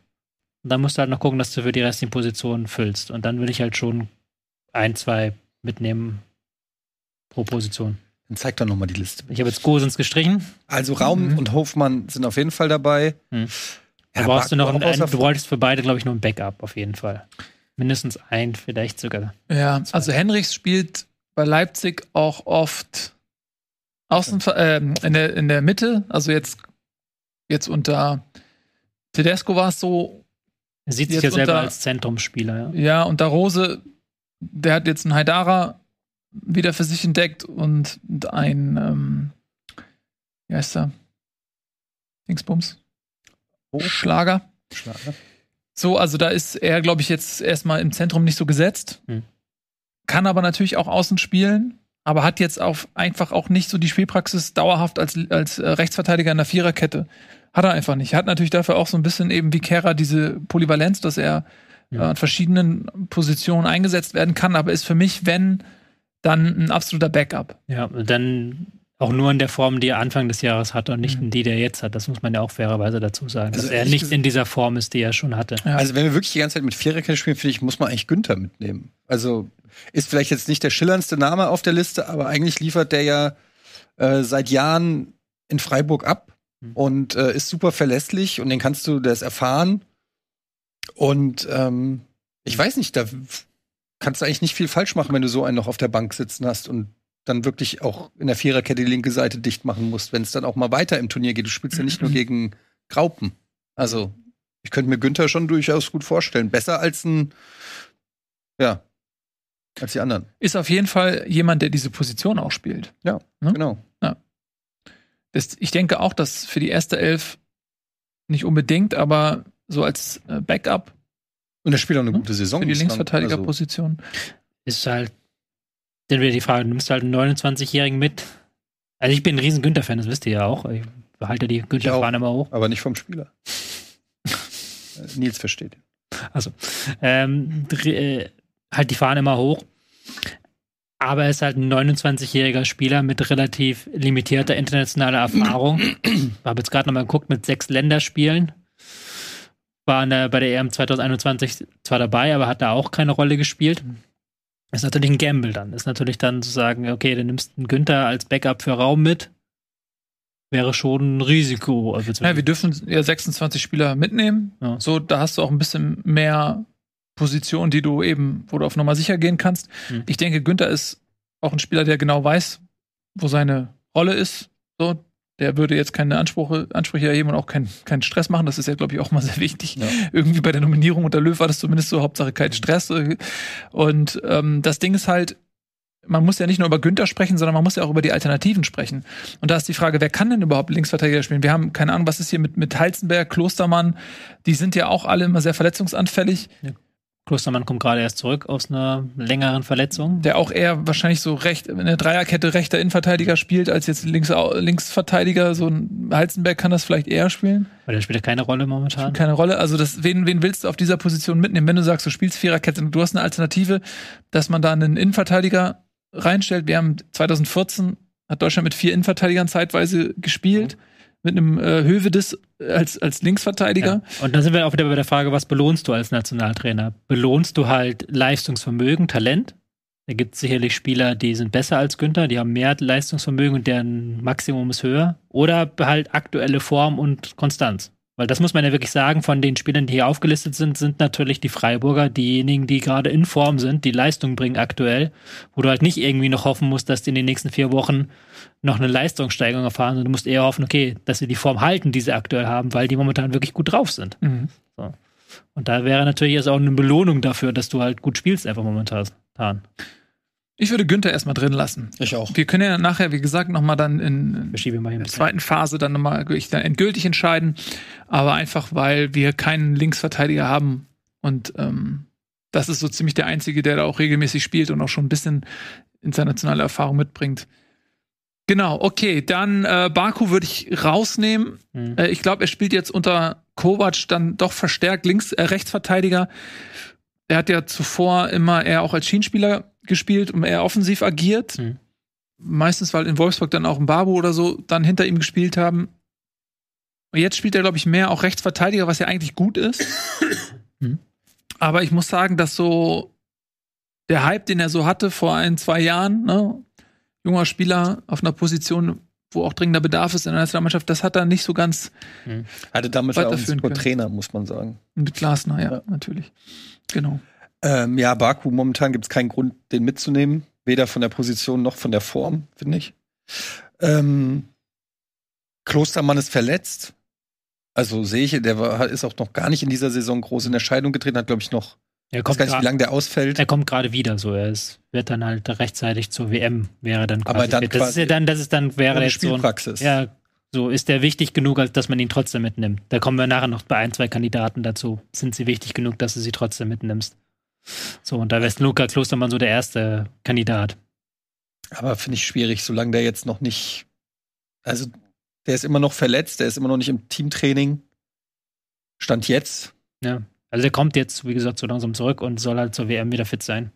Aber wäre jetzt auch nicht kein Kandidat, wo ich sagen würde, den müssen wir unbedingt dabei haben. Gerade wenn wir jetzt schon sagen, wir haben mit, wir haben Günther dabei, wir haben Ginter dabei, wir haben Kehra dabei. Dann sind wir da eigentlich gut ausgerichtet. Da würde ich jetzt Klostermann und Henrichs auch noch streichen. Ja. Da haben wir da nämlich mal ordentlich runtergerattert. Ja, das äh, sieht man schon wirklich die Problemzone, ne? Hm. Gut, dann lass uns weitergehen ins Mittelfeld. Weigel, Arnold, Gündogan, Goretzka, Kimmich, Dahut, Neuhaus. Das ist natürlich das defensive Mittelfeld. Da kann man äh, natürlich sagen, okay, wir haben mit Gündogan, Goretzka, Kimmich die drei Spieler, die auf jeden Fall gesetzt sind. Dann werden wir diskutieren, Neuhaus ist verletzt. Ich weiß gar nicht, ob der überhaupt rechtzeitig fit wird. Auch wieder so ein Fall. Dahut ist verletzt, Ja. ist operiert worden. Weiß ich auch nicht genau, wie lange die Ausfallzeit ist. Ähm, Dahut und, müsste wieder rechtzeitig fit werden. ja. Äh, und dann haben wir Arnold und Weigel. Also der Hut, weiß ich nicht, ist aber wieder auf die Schulter gefallen, die schon mal, wo er schon mal Monate ausgefallen ist. Müsste ich jetzt, wie gesagt, ich habe es halt vor zusammengestellt und daher habe ich halt überall gelesen, dass er wieder fit werden könnte bis Mhm. zur WM. Also vor drei Wochen hieß es, er fällt monatelang aus. Hm. Ja, also Streichen wir mal Dahut und Neuhaus. ich finde halt auch, selbst wenn die dann gesund sind zur WM, aber wenn die dann einfach zwei oder drei Monate kein Fußball gespielt haben, also dann finde ich das ehrlich gesagt ein ganz schön krasses Risiko. Dafür ist mir dann Dahut auch nicht, äh, also dafür ist er auch nicht krass genug, dass ich dann sage, das ist ein Messi, den nehme ich auch mit, wenn er nur ein Bein hat oder so. Also ähm, Ja, ich meine, gucken wir erstmal, wen wir noch haben. Ja, aber wenn er, wenn, wenn er halt verletzt ist, kannst du äh, ihn direkt streichen. Und ich denke auch Neuhaus hat, hat kein Kreuzbandriss, aber Kreuzbandanriss oder sowas, also irgendwas, ähm, was auch sehr, sehr äh, lange dauert. Also ich glaube, Neuhaus kannst du auch rausnehmen, zumal er auch eher auf einer Position spielt, bei der sehr viel Konkurrenz ist. Mhm. Es ist ja eher fast schon eigentlich eher ein Zehner. Also jetzt niemand, wo man sagt, den kannst du auch neben Kimmich stellen. Dafür Ja, ist er defensiv zu schwach. Habe ich schon rausgestrichen jetzt. Ja. Ich habe jetzt schon Neuhaus rausgestrichen. Ja. Also Ja, haben wir ähm, noch Weigel und Arnold, über die wir diskutieren. Arnold ist, glaube ich, nachnominiert worden gerade, oder? Arnold ist noch mit nachnominiert worden, genau, weil Goretzka abgereist ist, Mhm. Haben wir Arnold mit drin. Wie gesagt, ich, das ist jetzt auch, das ist ein sehr rudimentäres ähm, Dokument, bildbearbeitetes Dokument. Ich kann da auch jederzeit Namen reinschreiben. Wenn Ja. ihr jetzt sagt Andrich zum Beispiel oder Stach oder was weiß ich nicht, wen es da noch gibt, Ich glaube, kann man immer noch jemanden reinschreiben. So, wir das können dann Ding ist, auch wer diese Länderspielphase nicht nominiert worden ist, das wird sehr, sehr schwer, weil warum, wenn du jetzt einen Andrich zum Beispiel, den ich grundsätzlich von seiner Spielweise sehr gerne in der Nationalmannschaft sehen würde, nicht unbedingt in der Startelf, aber als Spielertyp, weil wir halt keinen defensiv denkenden Sechser haben, jemanden, der auch Kimmich mal ermöglicht, ein bisschen sich in die Offensive einzuschalten, ist einfach keiner da. So ein, so ein äh, Conte, Kante oder sowas, ähm, keine Ahnung, haben wir einfach nicht. Deswegen, aber wenn Andrich jetzt nicht dabei ist, dann kommt er natürlich auch nicht mit. Das Problem war natürlich, dass Andrich bis vor äh, ein, zwei Wochen noch auch verletzt war und auch kaum gespielt hat, deshalb in Leverkusen. Das ist aber nun einer, der jetzt auf jeden Fall vier bis sechs Wochen Zeit hat, sich ins Rampenlicht zu spielen. Aber ist halt die Frage, entscheiden, wir müssen ja jetzt entscheiden. Wir können ja nicht, also wenn er jetzt vier, äh, vier Bundesligaspiele auf Top-Niveau spielt, würde ich durchaus in Erwägung ziehen, den auch mitzunehmen, aus den Gründen, die du gesagt hast. Ansonsten finde ich halt, Maxi Arnold ist halt so keiner für die Zukunft. Aber da weißt du halt auch, was du kriegst. Also da hast du noch am ehesten so einen Spielertyp wie Andrich, der defensiv spielt, der eigentlich auch ein gutes Passspiel hat, den du, äh, weiß ich nicht, bedenkenlos in der 80. Minute reinwerfen kannst, um Ergebnis zu halten, der auch dazwischen geht, irgendwie gute Standards schießt. Also hab, ich habe keine Bauchschmerzen, wenn man Maxi Arnold mit zur WM nimmt. So. ja, Weil zumal, weil, wen wen hast du sonst noch als so einen wirklich defensiv denkenden zentralen Mittelfeldspieler? Stach, ne? Stach, ja, jetzt so, wie gesagt, ja. Andrich willst ja keine, willst ja keine Freiburger mitnehmen. Ist es ein Freiburger? Nee. Nein, Mainzer. Ja. Du willst auch erst recht keine Mainzer mitnehmen. Ähm, Ja, ich mache nur Spaß, Leute. Ich kann, gut. Stach kann ich nicht einschätzen. Ich, Ja, weil interessant finde ich noch Weigel, auch wenn der jetzt nicht Teil der Nationalmannschaft ist, der natürlich mit äh, im Ballbesitzspiel nochmal was ganz anderes bringt, so. Den, weil du dann wirklich, wir reden ja über diesen tiefen Sechser, auch einen Ballverteiler vielleicht, der da ein bisschen Ruhe reinbringt in so in manchen Phasen, der äh, noch was ganz anderes einbringt und der natürlich auch jetzt so langsam wieder zur Form findet. Also der auch in der Bundesliga sich beweist, sich zeigt, mit Gladbach wirklich gut dabei ist. Ist natürlich ein Spieler, für den ich eine Schwäche habe. Kann auch verstehen, wenn viele den halt eher kritisch sehen, auch aufgrund seiner defensiven ähm, Schwächen.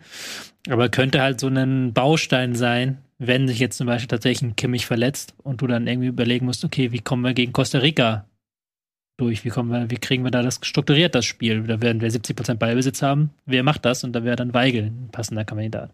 Ein passender Kandidat. stark. Wie euch die Bälle zupasst hier. Unfassbar. Ja, verstehe, was du meinst. War natürlich jetzt in Lissabon lange auch so ein bisschen außerhalb des Radars. Mhm. So ein bisschen, also zumindest meines, so, weil ich jetzt nicht so viel Benfica-Spiele geguckt habe tatsächlich.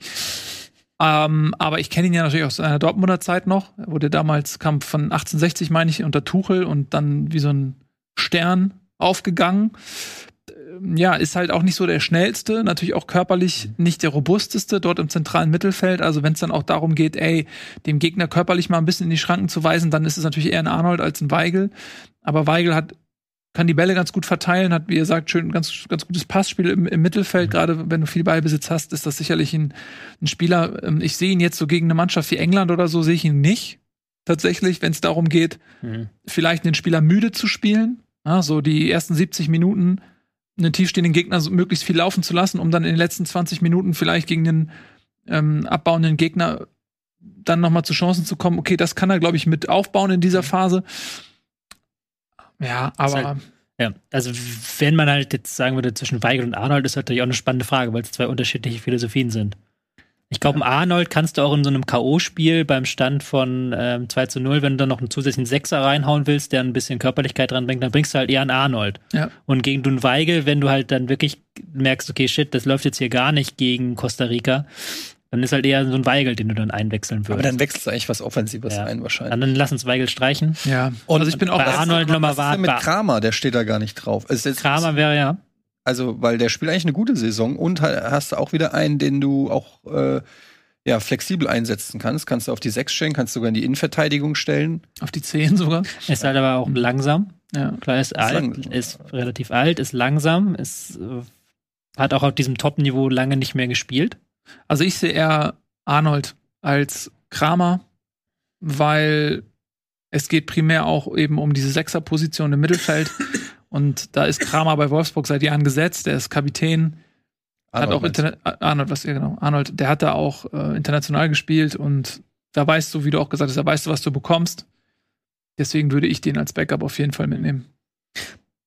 Habt ihr das auch immer, wenn, wenn ihr jemanden, der vier oder fünf Jahre jünger ist als ihr alt nennt, Ja. das dann kurz schmerzt hier irgendwo Ja. hier in diesem Bereich? Mhm. Weil, wenn du dir überlegst, dass in unserem Alter wirst du beim Fußball, wirst du schon so als Legende eingeladen, der so noch mal im Stadion singt. Der hat hier mal gespielt. Mhm. So, weißt du, du, in unserem Alter bist du so, sowas von aussortiert. Wenn jemand in unserem Alter zu einem Fußballverein wechselt, oder in unserem, wie alt bist du, Tobi? Ich bin 34 jetzt. 34. Wenn du zu einem Fußballverein wechselst, dann schimpfen die Fans und sagen, was wollen wir mit so einem alten Spieler? Der ist nicht mehr entwicklungsfähig. Ja, wir, den können wir auch nicht mehr Also, verkaufen. alte Herren. So, ich, Ja. Wenn überhaupt, wir werden bei den alten Herren, werden wir schon alt. ist unglaublich. Wenn man, wenn wir jetzt zu dem alten Herrn zum Training gehen sagen, pff, gibt's nicht die alte alte Herren? Ja. Was wollt ihr denn hier? ja, es ist einfach so. Aber ähm, Fußballspieler altern anders. Ja. Tatsächlich, die sehen auch manchmal, weil man sie immer so abgekämpft sieht, Die sehen immer alt aus. sehen die immer alt und, und weise aus. Aber die, ähm, wenn die natürlich dann ähm, durch einen Club ziehen, Mukoko könnte gleichzeitig mein Sohn sein und mir Hausarrest geben. so ungefähr. Genau. Also, ähm, Ich fasse kurz zusammen Ja. zur aktuellen Lage. Wir haben jetzt aktuell 17 Spieler hier in diesen unteren Segmenten unseres Kaders. Das Mhm. heißt, es sind noch, wären noch neun Kaderposten offen. Oh Wir haben mit Arnold und ähm, Hummels, Schrägstrich Bella Kotschap, noch zwei Spieler, wo wir waren so 50-50. Vielleicht können wir da noch einstreichen, wenn wir sagen, wir brauchen doch noch einen mehr offensiv. mhm. Weil das sind ja jetzt doch schon für die vier offensiven Positionen, da brauchen wir schon so ein paar Spieler, würde ich behaupten. Die Ja, vor allen Dingen ist da ja die können. eigentliche Qualität, ne? Also die Qualitätsdichte in der Offensive ist ja nun mal die größte, die wir haben. Dann lass uns danach, äh, machen wir jetzt erstmal, wir wollen ja danach noch einmal durchfegen. Dann lass uns mal anfangen. Okay, Müller gesetzt, Havertz gesetzt, Reus wird unter Flick gesetzt sein, der steht auf ihn, wenn er fit ist. Aber auch da wieder ist er fit. wenn er, ja, angeblich ist die Verletzung nicht so schlimm. Ja, gut, aber er ist ja bis Mitte Oktober bestimmt raus. Wenn er, aber wenn er fit ist, nimmt Flick ihn 100 pro mit. Okay. Brandt und Musiala, Musiala gesetzt. Musiala gesetzt. Okay, mach die mal alle auf eine Seite, damit man mal sieht, wer noch nicht im Recall ist. Oh, dann mach das mal weg, dann sind das alles blöde aus. Wir diskutieren schon mal. Ähm, Ja, die, wir haben ja im Recall haben wir noch Draxler, Weg. Wirtz, Draxler. Brandt. Wieso denn Draxler? Alfred oder Julian? Julian Draxler, der ist auch noch am Dunstkreis. also Er ist Draxler- extra nach Portugal gewechselt jetzt gerade, damit er noch irgendwie auf den WM-Zug aufspringen Portugal kann. ist eine Gurkenliga. Ja, aber gibt auch mal ganz gut. Naja, also keine Liga, wo du jetzt auftrumpfen kannst und sagen, guck mal, ich spiele. Da musst du schon in eine stärkeren Also Liga wenn du von Paris Saint-Germain in die portugiesische Liga wechselst, bei allem Respekt natürlich auch, dann ist das auch ein Zeichen, okay, für ganz oben reicht es nicht. Fragt man sich natürlich, okay, wenn es dafür nicht reicht, wieso sollte es für die Nationalmannschaft reichen? Ich finde auch, dass Draxler dem Spiel keine entscheidende Wendung geben kann. Das ist, der hat Talent, der ist technisch gut und so weiter, aber er ist auch nie wirklich in die Weltklasse gekommen. Man hat ja in jungen Jahren schon immer gedacht, so, das ist der neue Starspieler und er konnte diese Erwartung nie so ganz erfüllen. Deswegen sehe ich andere vor ihm. Ich würde ihn auch nicht mitnehmen. Hm. Er macht für mich keinen Unterschied einfach, kein Unterschiedsspieler. Hm. Gibt es andere? Jetzt gestrichen. Da hat er letzte Saison ja, Paris Saint-Germain quasi nicht gespielt. Und das ja, ist natürlich. Bei der Mannschaft auch nicht so einfach, in der Offensive zu spielen, aber er ja. Aber er ist halt super flexibel. Er kann halt in der Offensive sozusagen jede Position spielen. Ja, das ist, glaube ich, auch so ein Vorteil von Brand, nicht? Wenn man jetzt sagt, Brand. Ähm, der, den kannst du halt reinwerfen in der 70. Der macht vielleicht noch seinen besonderen Fernschuss oder irgendwie eine besondere Aktion, aber du kannst ihn halt auch theoretisch für jede Position offensiv bringen. Du kannst ihn Zehner, links, rechts oder sogar Achter bringen. Das wäre halt ein Vorteil, den Brand damit brächte, wenn man sagt, den nimmt man noch mit. Ja, ich finde, Brand ist so ein, so ein Spieler, also der spielt bei Dortmund auch nur, wenn genug Leute verletzt sind. Sonst ist er halt, kommt er eher von der Bank. Und auch bei Brand ist es auch so, dass er in jungen Jahren, ich glaube, er hat sogar Fritz-Walter-Medaille gewonnen in Gold und so weiter. Also der galt schon also auch mit als Bester in seiner Generation und der hat auch noch den nächsten Schritt nicht ganz vollführen können und hat, ist auch immer sehr anfällig für Ballverluste ähm, und immer so ein bisschen. Ich mag ja Brand. Ich bin so ein kleiner heimlicher Brand-Fan bin ich. Ja. Ich finde den irgendwie, der bringt immer was mit, irgendwie so ein Überraschungsmoment. Äh, der hat immer so Momente, wo du dann, wo der explodiert und einen geilen Scheiß macht, aber natürlich auch gern mal einen Konter einleitet. Kommt also zum Preis. Ja, es kommt zum Preis, aber irgendwie, ich, ich bin irgendwie, ich mag den, ich sehe den gerne.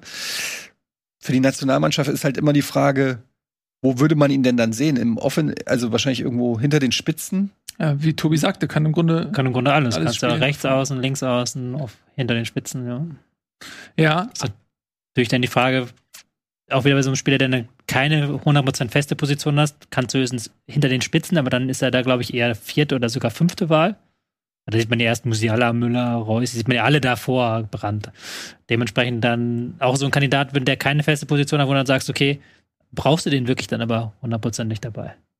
Ja, wir müssen erstmal gucken, wen, die Frage ist, wen streichst du dafür? Anders als in der Defensive, wo du sagst, okay, wen kannst du in der Offensive, kommt das ja dann auch wirklich zu einem Preis, dass man jemand anderen, der vielleicht Qualität auch da lassen muss. Aber lass uns noch mal reinschauen, dass wir ein Gefühl dafür kriegen. Ich glaube, wird's so gerne das hätten. Das wird's nicht mehr. Das wird sehr eng. Mhm. Da müsstest du wirklich auf Verdacht mitnehmen, damals wie Sammy Kedira, und dafür wird's, glaube ich, auch.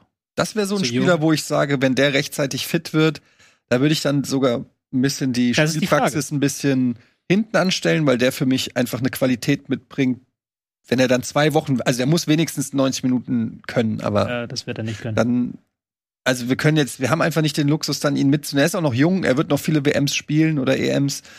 Ich finde, nicht einen Kaderplatz zu blockieren, um fit zu werden, finde ich ein bisschen krass. Da haben wir zum Beispiel, da wäre ja das Beispiel, deswegen Kedira, weiß gar nicht, wann das war, vor vier Jahren oder sowas, der aus einer Verletzung rausgekommen ist und dann trotzdem mitgekommen ist aus einer langen Verletzung. Oder das war, glaube ich, 2014, 2014 ja, ja, wo aus, und das wäre dann bei Wirtz auch der Fall. Er ist jetzt wieder mit Ball am Fuß, er wird jetzt in drei, vier Wochen dann ins Mannschaftstraining einsteigen und dann vielleicht vor der WM noch eine Einwechslung bekommen. That's it. Ja, also ich, von der Qualität her ist er natürlich absolut dabei. Also nicht gesetzt in der ersten Elf, aber gesetzt im Kader, weil er jung ist, weil er sehr, sehr große Qualitäten hat und ich hätte ihn sehr, sehr gerne einfach bei der WM dabei gehabt. Hm. Aber ich denke auch, dass das kommt zu früh. Hm. Also der wird leider hm. ähm, der Mannschaft wahrscheinlich nicht viel helfen können, weil eben auch keine Vorbereitungszeit da ist. Es geht ja dann direkt los. Äh, schweren Herzens müssen wir uns, glaube ich, von Würz trennen. Ansonsten hätte ich ihn sehr, sehr gerne dabei gehabt. Ja. Und dann lassen Sie jetzt mal bei Brand noch so ein Fragezeichen behalten und dann in die Reihe darüber springen, ob wir da noch überhaupt Brand brauchen oder ob wir den noch streichen können. Ja, also, da sind jetzt die, die auch die etwas verrückteren Namen, die ich da mal reingefügt habe. Mhm. Also Werner, Sané, Nabri sind auf jeden Fall dabei. Matcher, denke ich, wird auf jeden Fall auch mitkommen ja. als Offensivalternative da vorne drin. Dann haben wir Burkhardt, der konnte jetzt diese Saison noch nicht so hundertprozentig überzeugen. Ich glaube, der wird nicht mitkommen. Mukoko ist zu jung, also der muss erstmal in Dortmund auch mal Richtung Stammspieler sich entwickeln. Der spielt noch U21. Das ist auch okay. Ja, gut, äh, kannst du ja bei vielen, aber kannst du auch sagen, Musiala ist jung. Geht ja um Leistung, nicht? Ja, Musiala hat sich aber in dieser Saison bei Bayern durchgesetzt und Mukoko hat sich in Dortmund noch nicht nachhaltig durchgesetzt.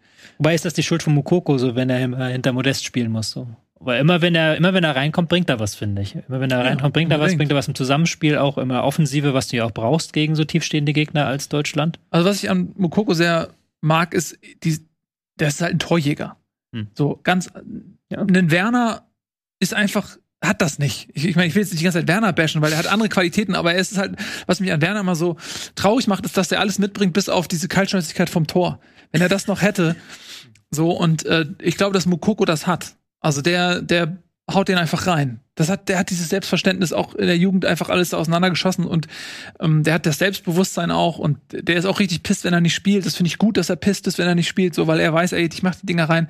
Er schießt, er schießt auch entscheidende Tore.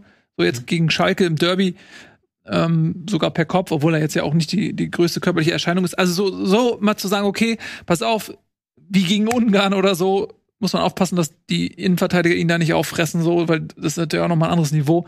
Aber ihn dann reinzuhauen in der 80., 70. oder so und zu einfach mal so, ey, mit deiner Energie lauf, lauf mal da durch die Linien, krieg mal irgendwie einen Ball und so, so haust ihn sofort aufs Tor. Die Qualität hat er und fände ich schon auch interessant, aber es ist, wen willst du denn dafür da lassen? Das ist das Ding. Ja, das ist dann wiederum die Frage. Ähm, Ich finde halt auch vom Spielertyp ist halt auch wieder ein kleiner, wendiger, halt- laufstarker Spieler. Da würde ich dann eher sagen Adeyemi oder Mukoku. Hm? Was hat dir nicht gefallen? Der erste Teil des Satzes hat dir gefallen. Adeyemi, da hast du noch so gemacht und dann habe ich gesagt, oder Mukoku, dann hast du so gemacht. Also du möchtest Ja, aber ja, nee, nicht unbedingt. Ich möchte auch nicht unbedingt Mokoko mitnehmen, so, aber ich sehe den, ich sehe einen Grund dafür, weil der hat nochmal dieses, was wir ja vorhin beim, was er beim Matcher gesagt hat, halt diesen, diesen Willen zum Tor, das hast du ja auch gesagt, diesen Drang zum Tor, den Adeyemi auch nicht unbedingt mitbringt. Mhm. So, Adeyemi bringt noch viel mehr Tempo mit und bringt auch nicht so diese, diese, dieses mit dem Rücken zum Tor mit, was ja auch Mokoko so ein Stück weit kann, weil er halt eben dieses Stürmerding ist. Und wenn Mokoko halt noch ein Stück weiter wäre, ein Jahr oder zwei Jahre älter ist, wäre es, glaube ich, ein No-Brainer. So ist es halt auch, weil er nicht hundertprozentiger Stammspieler ist, schwierig. Wobei, auch da wieder ist nicht unbedingt seine Schuld. Ich würde ihn, ich glaube, viele auch BVB-Fans würden es gut finden, wenn er da öfter spielen würde von Start und nicht modest. Aber das ist nun mal so, wie es ist. Ja, er hat, also er hat natürlich auch so ein paar Defizite, hat er schon noch, ne? Also er klar. ähm, muss körperlich halt da auch ein bisschen reinwachsen natürlich noch und ähm, auch taktisch so Laufwege und so weiter, ne, am Kombinationsspiel teilnehmen und so weiter. Da hat er, glaube ich, schon auch noch Luft Der nach oben. Noch?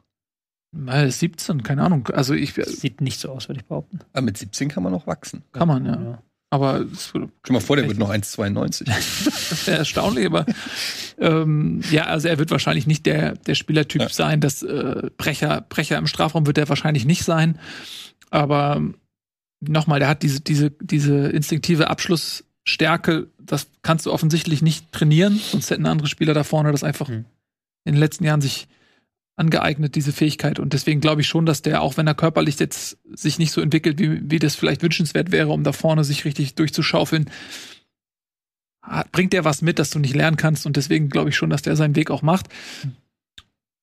Ich fänd's es interessant, einfach ihn mal so zu sehen, 70. Minute. Aber der hat halt einfach noch nicht ein A-Nationalspiel gemacht und ich denke so, du würdest jemanden ja mal reinschnuppern lassen, vielleicht. Oder er hätte sich gesagt, Ja. okay, spiel mal U21, ein bisschen, dass du 90 Minuten mal in die Beine kriegst und dann nehmen wir dich trotzdem mit als Joker. Aber ich, ich. Aber dann wäre jetzt der Zeitpunkt gewesen bei der Nations League eigentlich. Ne? Ja, du sagst, mit den Absagen jetzt. Ja, also dann hätte man ihn jetzt, ich glaube halt nicht, dass Flick ihn mitnimmt und äh, in der w äh, während der WM diese Chancen gibt. Das hätte man dann mal bei einem Länderspiel oder so machen können. dann Ja. Coco raus. Ja. Aber ich finde ihn super. Also als ich gehört habe, dass äh, der sogar zum Verkauf steht, beziehungsweise überlegt haben, ob sie den verleihen wollen oder abgeben wollen, habe ich auch direkt gedacht, so ja hier bitte. Also ähm, wenn ihr Mukoko nicht wollt, dem den Modeste fortzusetzen, ist jetzt ein anderes Thema, aber finde ich schon, weiß nicht, ob das die glücklichste Entscheidung ist. Hm. Ja, das ist ein anderes Thema. Ähm, lass uns mal bei Thema, ja. Burkhardt kurz bleiben. Burkhardt sehe ich nicht. Den wir vor, ich glaube, vor einem halben Jahr hätten wir uns hier wund diskutiert über Burkhardt. Mhm. Da hätten wir auch sehr stark, glaube ich, für ihn argumentiert. Aber da fehlt momentan einfach die Form auch für. Auch für Verletzungen. Und die auch die Weiterentwicklung. Also gut, der war jetzt verletzt, aber nicht schlimm, glaube ich, aber ähm, da fehlt auch so ein bisschen die Weiterentwicklung. Dann musst du jetzt auch den nächsten Schritt in der Liga machen. Aber man muss sagen, Mainz auch momentan bisschen schwach, am Schwächeln. Und jetzt noch letzter Kandidat, der groß, auch bis durch die Medien jetzt ging in den letzten Tagen, hatte ich das Gefühl. Füllkrug. Füllkrug. Wieso ging der durch die Medien? Wohl, überhaupt gab ein paar Leute, die den gefordert haben. Ja, das ist natürlich auch immer so vor, vor, so, einer Welt, vor, vor so einer Weltmeisterschaft, da werden immer viele Spieler auch aus eigenen Reihen vielleicht auch mal ins Spiel gebracht. Jetzt, Also, äh, ich glaube, das ist so dieses klassische Ding, dass man das immer noch sehr viele Leute damit fremdeln, dass wir halt keinen echten Stürmer haben. Und dann Ja. wird halt immer je, vor jeder WM geguckt, okay, welcher Stürmer liegt gerade in der Torschützenliste weit vorne? Und das ist dieses Jahr halt Füllkrug und deswegen halt Füllkrug. aber ich bin da, ich gehe da mit, ich bin einer von denen. Ich habe immer schon auch so, das war früher schon mit Olaf Marschall und so, wo ich mal dachte, okay, wieso kriegt der nicht mal eine Chance? Der schießt irgendwie 20 Tore. Martin Max. Äh, Martin Max war äh, exakt war diese Diskussion und damals Sandro Wagner äh, war für mich, als er gestrichen wurde von Yogi Löw, da war ich echt ein bisschen sauer, weil ich und das hat sich ja hinterher auch rausgestellt, weil ich der Meinung war, okay, du brauchst gegen diese tiefstehenden Gegner vielleicht auch mal jemanden, dem du mal eine Flanke äh, spielen kannst, der einfach auch mal ein bisschen rumwühlt und da die Innenverteidiger mal ein bisschen beschäftigt und ähm, ja, und der ist damals nicht mitgekommen 2018 ich bin immer Fan davon, das als Variante drin zu haben.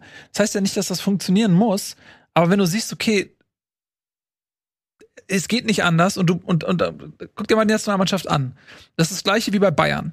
So, du hast mit Lewandowski den Stürmer verloren, der diesen Torrichter hatte. Genau das, was ich gerade ähm, Mukoko bescheinigt habe. Oder auch Lukas Metscher ähm, mit Abstrichen bescheinigt habe. Ich sehe es bei Mukoko sogar noch mehr als bei Metscher, diese, diesen, dieses natürliche Torjäger gehen. Mhm. So, und wen hast du in der Nationalmannschaft? Ähm, Sané, der macht seine Tore, aber der ist auch nicht, der hat auch nicht dieses Torjäger-Ding.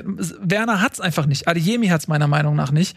So, äh, Reus ist eigentlich kein Stürmer, es ist eher ein, ein Zehner, wenn du so willst. So, Nabri, wenn Nabri gut drauf ist, würde ich am ehesten sagen, er hat das Ding noch, dass, dass er wirklich diesen Abschluss sucht und das, dieses Tore machen will, aber der hat auch starke Formschwankungen, ist gerade überhaupt nicht in Form.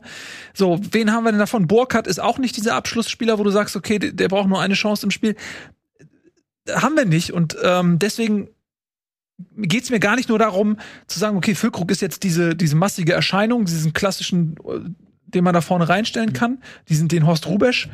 Ähm, so, aber der, du brauchst halt irgendwie einen da vorne, der auch sagt, ey, ich knall das Ding jetzt mal rein. Das ist, So. ah, das ist alles richtig, aber du hast natürlich auch dann einen Spieler, der in einem Club spielt, wo natürlich vieles darauf ausgerichtet ist, dass er da vorne mit Marvin Duksch ist. Marvin Duksch bewegt sich halt so, dass es für Füllkrug passt. Ja. Die Flanken kommen so, dass es für Füllkrug Ja. passt. Die langen Bälle kommen so, dass es für Füllkrug passt.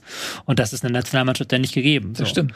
Und ob das dann, ob du dann in der 75. Minute, du wirst ja nicht mit Füllkrug anfangen gegen keinen Gegner, das würde ich behaupten. So. Nö. Aber ob das in der 75. Minute, wenn der dann reinkommt und du dann auf Flanken umstellst, ob du dann vorne einen Füllkrug drin habst, haben musst, oder ob du dann nicht auch ein Havertz. Sch- Schlotterbeck. Nee, ob dann, so. wenn du sagst, jetzt müssen wir jetzt hier Ha- Harakiri alles rein, rein, ob du dann nicht eher einen Hummels, einen Süle, einen Rüdiger vorne als Ersatzstürmer aufstellst. Weil, weil ich, sehe- ich sehe ja das Argument, aber das Problem ist, dass du ja das gar nicht erreichen kannst, was du erreichen möchtest, nämlich in den Umfeld schaffen, dass dieser Stürmer halt die Bälle bekommt. Das siehst du ja bei Dortmund aktuell mit Modest. Du hast da vorne diesen Modest drin, der in Köln so jedes Ding getroffen hat. In Dortmund trifft er nicht mehr, obwohl die Gegend, obwohl die Mitspieler eigentlich alle viel, viel besser sind. Und du denkst, ey, ein Stürmer, der bei einem Verein mit mittelmäßigen Mitspielern 27 Tore schießt, der müsste doch bei Borussia Dortmund 35 Tore schießen. Aber das funktioniert ja so nicht. Oder das funktioniert ja, so nicht. Du musst ja wirklich, das musst ja, du musst dann ja wieder umbauen für diesen Spieler und das tust du ja nicht. Weil dafür ist ein Füllkrug nicht gut genug. Da gebe ich dir in, in dem Fall sogar recht. Ich bin trotzdem grundsätzlich eher auch der Meinung, dass man das als Variante irgendwie einbauen kann. Und dann ist natürlich auch die Frage, wie variabel kannst du dich als Mannschaft aufstellen? Und wenn du sagst, okay, ähm, wir, wir haben diese Variabilität nicht, unser Spiel umzustellen und zu sagen, okay, mit einem Mittelstürmer drin äh, agieren wir ein bisschen anders und, und setzen den auch in Szene. Wenn du dann so, so weiterspielst wie zuvor, dann verpufft natürlich der Effekt. Und du siehst es ja auch bei Dortmund, dass dieser Effekt, also dass dieses Stilmittel der, der Flanke auch nicht besonders oft genutzt wird. Auch wenn Modeste da vorne drin ist. Der kriegt ja einfach nicht so viele Flanken. Mhm. So, wenn muss ich de de dementsprechend auch ein bisschen äh, umstellen. Aber okay, ich sehe schon und ich halte es auch für unrealistisch. Ich glaube nicht, dass Füllkrug mitkommt. Tatsächlich, ich wollte nur mal Ja. sagen, dass ich grundsätzlich Ja, okay. die Debatte auch Also streich ihn jetzt raus. Ich habe jetzt, ich habe ein paar Mal irgendwo gelesen, wie gesagt, habe ich am Anfang schon gesagt, Berischer. Ja, das war halt genau diese Berischer Füllkrug, die Mhm. Debatte, die jetzt dann plötzlich. Aber das finde ich halt auch, also den kann man ja noch realistischerweise, er hat jetzt zwei, zweimal in der Bundesliga gespielt, das war okay bei Augsburg. Ähm, hat er nicht das Tor gegen die Bayern auch gemacht, Mhm. glaube. Mhm. Dadurch ist er so ein bisschen in den Hype gekommen. Aber also da fehlt mir ehrlich gesagt so ein bisschen die realistische Einschätzung, ob der schon das Zeug hat, ähm, Nationalspieler zu sein. Wenn er jetzt noch weiter gute Leistungen bringt in Augsburg, kann man mal drüber, drüber nachdenken. Aber zum jetzigen Zeitpunkt Man ist da würde ich tatsächlich eher dann einen Duxch nehmen als oder einen Füllkrug. Nicht einen Duxch, Füllkrug. Hm. Ich habe jetzt mal Füllkrug rausgestrichen. Ja. Auch aus Gründen des Und Realismus. ansonsten, ich habe gerade alle Vereine durchgeguckt. Wir haben wirklich, wir haben einfach keine deutschen Stürmer. Es gibt einfach keine. Nee. Also da sind wir nochmal, Alle Vereine haben ja- internationale Spitzen. ja- wenn Mukoko da ein bisschen mehr, die, also und da- da wird er sich hinentwickeln, hoffentlich dieses Kombinationsspiel auch ein bisschen mehr beherrscht, dann sehe ich wirklich am ehesten für so 20 Minuten einen Mukoko drin, der nochmal Alarm macht und einfach, wenn der Ball kommt, einfach ihn einfach aufs Tor ballert. Der hat auch einen sehr, sehr guten linken Schuss. Ähm, vielleicht passt der dann irgendwann, spätestens in zwei Jahren vielleicht, Ja, am ehesten sein, da vorne mit rein. Ja. Ne? Also ich habe jetzt mal jetzt hier alles sortiert. Und wir haben jetzt noch, wenn ich das richtig gezählt habe, tatsächlich ähm, einen Spieler zu viel. Also wir sind bei 15, 14, 17, 20 und das da unten müssten 7 sein, 21, 22, 23, 24, 25, 26, 27. Das wäre dann mit diesem 26er Kader, der uns ja netterweise zur Verfügung steht, einer zu viel. Wenn ich mir das jetzt angucke, sehe ich halt jetzt hier oben 10 für die Offensive, hier so 4 für das Zentrum und hier unten nochmal 10 für die Defensive.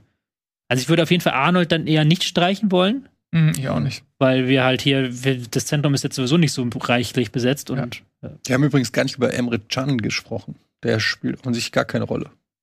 hatte ich jetzt auch nicht, hatte ich auch überlegt, ob als ich den Namen nochmal im Kopf hatte, ob ich den noch reinschreibe, aber der ist Spielt aus meiner Sicht keine Rolle. Und wenn der halt bei Dortmund äh, schon Unsicherheitsfaktor ist bei den Einwechslungen und da auch kein Stammspieler ist, sehe ich jetzt keinen Grund, warum ich den jetzt hier aufschreiben soll, großartig. Ja, Wenn, kann man immer noch reinfordern. Also ich denke, in der Offensive ist am ehesten Brand ein Wackelkandidat, wenn man sagt, man wird da, da vorne noch jemanden äh, rausziehen wollen. Im Mittelfeld würde ich und auch auf den Außenpositionen kann man niemanden rausziehen. Das heißt, wir haben im Prinzip meiner Meinung nach zwei Optionen. Entweder in der Innenverteidigung, Mhm. weil da haben wir jetzt auch sieben, kann man sagen, okay, machst du sechs draus, ist auch in Ordnung. Ja. Bella Kotschep oder Hummels. ist schon ein bisschen, auch wenn wir Ginter und Kehrer so noch als halb-halb eingeplant haben. Setzt sich Hummels bei der WM auf die Bank, ohne zu mucken? Das ist die Frage. Oder erwartet er dann auch zu spielen? Ja, also kann man das, ich meine, Eigentlich können, müssen wir das berücksichtigen? Müssen wir ihn anrufen und fragen. Ja, müssen wir ihn mal anrufen. Also ich wüsste nicht warum. Also den, der, der, ich glaube, er kann auch ganz gut einschätzen, dass er auch schon eher im Herbst seiner Karriere ist und dass er auch nicht mehr der schnellste ist und so. Das weiß er alles selber. Und ich glaube, der ist intelligent genug, um auch äh, das Spiel so zu verstehen, dass er weiß, okay, so das, das sind meine Stärken, die bringe ich mit ein und, und ähm, andere haben vielleicht noch andere Stärken. Ich glaube, das kann er schon schon ähm, ertragen. So. Also es Aber- läuft jetzt auf Bella Kotschap oder Hummels hinaus, würde ich sagen. Ja. Weil Ja, dann- sieben Innenverteidiger und das ist schon Dann ein bisschen sagen, sehr dann lege ich mich exzessiv. fest, Bella Kotschap, Talent ja, aber dann behutsam nach der WM aufbauen. Der ist noch jung, der wird Chancen kriegen. Ich würde mich einfach als Fan sicherer fühlen, jetzt, wenn du dann noch einen Mats Hummels dabei ist. Für mich auch eine Luxussituation, weil ich finde Mats Hummels immer noch eigentlich top. Man, er steht auch immer noch sein Mann in der Bundesliga. Klar, er ist nicht mehr auf vielleicht schon ein bisschen über den Zenit drüber, aber trotzdem immer noch, weiß ich nicht, wenn du den dann immer noch in der Hinterhand hast, keine Ahnung, finde ich das irgendwie besser als jetzt Bella Kotschap, wo man, ja, ich sehe nicht, dass Bella Kotschap in irgendeiner Form eingewechselt wird, äh, ehrlich gesagt, dass der wirklich, wirklich aufs Feld kommt, wenn wenn es muss. Dann übernehme ich jetzt den Gegenpart. Mhm. Weil- Darf ich entscheiden? Dann darfst du gleich entscheiden. Dann sage ich den Gegenpart und sage, naja, wir haben jetzt hier auf unserer Liste, wenn wir selbst immer noch, wenn wir einstreichen, sechs Innenverteidiger für zwei Positionen. Selbst wenn wir jetzt sagen, Kehrer spielt durchgehend Rechtsverteidiger, sind das immer noch fünf Varianten. Und dann wäre dieser Spieler, über den wir jetzt reden, derjenige, der sowieso die wenigste Einsatzzeit bekommt, weil er in der Hierarchie weit unten ist. Und dann will ich doch da einen jungen Spieler haben, der das dann auch als Chance begreift, der dann auch im Training immer alles gibt, der dann ähm, für den das nicht, ja, okay, das ist jetzt meine dritte Weltmeisterschaft, ich bin schon Weltmeister, sondern für den das was ganz Besonderes ist und der auch dann bestimmte Learnings mitnehmen kann, der halt sagen kann, hey, das ist, hat mich weitergebracht als mein Spieler und der aber auch momentan wirklich gut in Form ist. Also den du dann dabei auch belohnst für einen guten entscheidest, möchte ich Transfer. noch eine Sache dazu sagen. Ja. Gut, äh, gute Argumente. Ich möchte, du hast einfach so sozusagen gesagt, dass Mats Hummels so weit hinten dran ist, quasi, dass er eh der vierte oder fünfte ist. Ja. Und das sehe ich halt nicht so. Ich glaube, wenn Mats Hummels mitkommt, ist er eher einer, der immer mit einem Fuß auch potenzielle Startelf sein könnte, je nach Trainingsform. Also ich sehe es nicht so, dass man Mats Hummels nur als Maskottchen mitnimmt, so wie damals Podolski, ähm, der sich dann da langweilt und Däumchen dreht, sondern wenn du Mats Hummels mitnimmst, momentan ist er vor Sühle. Also sehe ich jetzt nicht, dass er in der Nationalelf automatisch auf Platz vier oder fünf ist. So, das finde ich, hast du jetzt einfach so erstmal unterstellt. Das sehe ich noch nicht so ganz. Also der ist, der ist für mich ein, jemand, den du mitnimmst, der automatisch auch Startelf-Potenzial hat. Deshalb finde ich ihn gerade so interessant. Hm. Sonst ja, wenn man wirklich der Meinung ist, er kommt nur noch mit als Maskottchen und hat eh keine Chance zu spielen, Ja, dann kann man auch auf einen jungen, Wie gesagt, es entwicklungsfähigen ist jetzt nicht so, dass wir jetzt über den dritten Innenverteidiger reden, sondern wir reden jetzt hier über den fünften, beziehungsweise sechsten, Äh. siebten Innenverteidiger. Weiß ich nicht. Und wenn, wenn Hummels so ein Startelf-Kandidat ist, würden wir vielleicht auch gar nicht darüber reden. Ich Ob er weiß noch nicht. überhaupt ich glaube schon, dass wir soll. über einen dritten Innenverteidiger hier reden. Okay. Nils, du hast die Argumente gehört, Herr, Ja. Herr Oberrichter. Mhm. Also ich, äh, Bella Kotschap finde ich total interessant. Ich finde es super, dass er nominiert wurde. Ich muss noch mal unterstreichen, was ich vorhin gesagt habe. Ich habe ihn in England nicht spielen sehen. Ich bin immer großer Fan davon, so junge Spieler mitzunehmen, wenn man das Potenzial in ihnen sieht und ihnen auch die Erfahrung zu geben und zu schauen, wo ist, wo ist der Himmel, so, also wo ist, wo, ist, wo ist die Decke für diesen Spieler? Und es kann durchaus sein, dass Bella Kotschap der Innenverteidiger der Zukunft ist, wenn er sich so weiterentwickelt. Ich würde ihn aber einfach gerne mal spielen sehen. Und äh, das Argument von Eddie, dass äh, dass wenn es darum geht, wer wird eingewechselt, dann sehe ich natürlich einen Bella Kotschap mit keiner Nationalmannschaftserfahrung, A-Nationalmannschaftserfahrung, mit keiner äh, internationalen Erfahrung, sehe ich natürlich eher weniger einen Bella Kotschap, da, dass man ihn im Turnier zum ersten Mal reinschmeißt. Und dann weiß ich bei Hummels, okay, ich weiß, der ist nicht der schnellste, der ist über den Zenit, aber ich weiß, was ich kriege und der ist in gewissen ähm, Aspekten ist er immer noch absolute internationale Klasse. Er kann auch vorne bei Standardsituationen mit seiner Kopfballstärke, die vielleicht auch nicht mehr so krass ist, wie sie vor, vor irgendwie acht Jahren waren oder so, aber bei dem weiß ich, okay, wenn eine Ecke ist und Hummels ist vorne drin, dann kann immer was passieren. So, der kann da auch irgendwie nochmal ein Tor machen. Ähm, und er hat halt diese Erfahrung, er kann vielleicht auch in der Mannschaft ähm, ein bisschen einwirken, gerade wenn es gegen die Top-Teams geht, wenn es nämlich entscheidend wird. Hat, das hat der diese Rodeos alle schon hinter sich. Der ist Weltmeister. Der hat Frankreich das 1-0 geköpft äh, im Viertelfinale damals äh, 2014. Der hat äh, Champions League Finale gespielt. So, also der ist gestanden, deswegen bin ich pro Hummels. Ähm, der heizt den Konkurrenzkampf auch ein bisschen an. Den kannst du immer bringen. Deswegen sage ich Hummels. Damit ist die Entscheidung getroffen. Damit ist das Aber lustigerweise, wenn wir uns jetzt den Kader noch mal angucken, er ist echt nicht so weit weg von dem, was Flick sowieso. also Ja. wir haben jetzt, okay, wir haben äh, Gosens und Ginter und so haben wir äh, rausgeschmissen jetzt. Ja, geht das Geht dabei sogar. Äh, Ginter ist sogar dabei. Äh, Gosens und Bella Kotschap haben wir jetzt äh, Mhm. über die Klinge springen lassen. Aber ansonsten ist jetzt nicht so, dass wir jetzt hier in unserer anderthalbstündigen Diskussion irgendeinen Nee. Spieler entdeckt haben, der den noch keiner Ja, ich habe auf die ganze Zeit, hatte. ich habe auch schon, bei, ich habe, ja, als ich die Liste gemacht habe, Zeit überlegt, wen kannst du da noch raufschreiben und wer, gibt es nicht auch irgendjemanden, den du überraschend jetzt in die Diskussion reinwerfen? Mario Götze, sag's doch. Ja, aber Götze wäre, ich hatte gehofft, dass du mit Mario Götze hier ankommst und wir jetzt eine große Götze-Diskussion führen dürfen. Ja, aber wen, also nee, dafür hat er auch zu wenig in der Liga bislang. Er hat ein, ein sensationelles Spiel in Leipzig gemacht. Ansonsten spielt er eine gute Saison, aber auch nichts, wo du jetzt sagst, der musst du mit zur WM nehmen. Tut mir leid. Also ich Könntest du höchstens bei Brand über diskutieren, ob du sagst, statt Brand ein Götze. Aber Ich meine, das Gute an Götze ist, dass er halt genau dieses diese gegen tiefstehende Gegner halt äh, diese Schnittstellenpässe und so weiter macht. Aber ich sehe halt nicht, wen er ersetzen soll, wenn du da, wenn ich mir die Offensive da in der Nationalmannschaft angucke. Das ist halt der Bereich, wo wir so krass, da sind wir Weltklasse aufgestellt und da sehe ich zurzeit Götze noch nicht. Vielleicht kommt er da im Laufe der Saison. Ich würde mir wünschen, wenn er da hinkommt, aber ja gut, man kann natürlich sagen, Brand, Brand oder Götze. Ja, ich, also Aber- bei, bei Götze, äh, Götze in äh, 2000, wann war das, 13er Form, Ja. 12er Form, in Zusammenspiel mit einem Musiala oder so, gegen eng stehende Gegner, hm. äh, das hätte schon auf engstem Raum richtig Zucker sein können, die beiden miteinander so, zack, zack, zack, kann ich mir richtig gut vorstellen. Ob das Götze äh, jetzt noch so umsetzen könnte, weiß ich nicht, aber grundsätzlich von den Anlagen her, Musiala, Götze im Zusammenspiel da vorne, ähm, könnte ich mir vorstellen, dass die auch tiefstehende Gegner so ein bisschen vor Probleme stellen. Aber ich sehe Götze momentan auch er nicht. Und, und ich, der Unterschied zwischen Götz und Brand ist für mich, dass du einen Brand auch in der 70. reinwerfen kannst und der bringt irgendwas mit. Mhm. Das muss nicht funktionieren, aber das kann durchaus sein, dass der auch einfach mal einen reinknallt aus 20 Metern. Mhm. Das kann sein, dass der mal irgendwie eine gute Flanke spielt oder so. Der ist sehr äh, unberechenbar, hat eine gewisse Dynamik auch ich sehe Brandt natürlich nicht von Anfang an, aber ich kann mir vorstellen, dass der wirklich noch mal am Ende ein bisschen Impulse setzen kann. Und bei Götze sehe ich eher als Spieler von Anfang an, der eben auch dazu dienen kann, den Gegner müde zu spielen und ähm, im Kombinationsspiel ähm, viel bewirkt. So eher weniger als Einwechselspieler. Und für die Startelf reicht's nicht. Ja.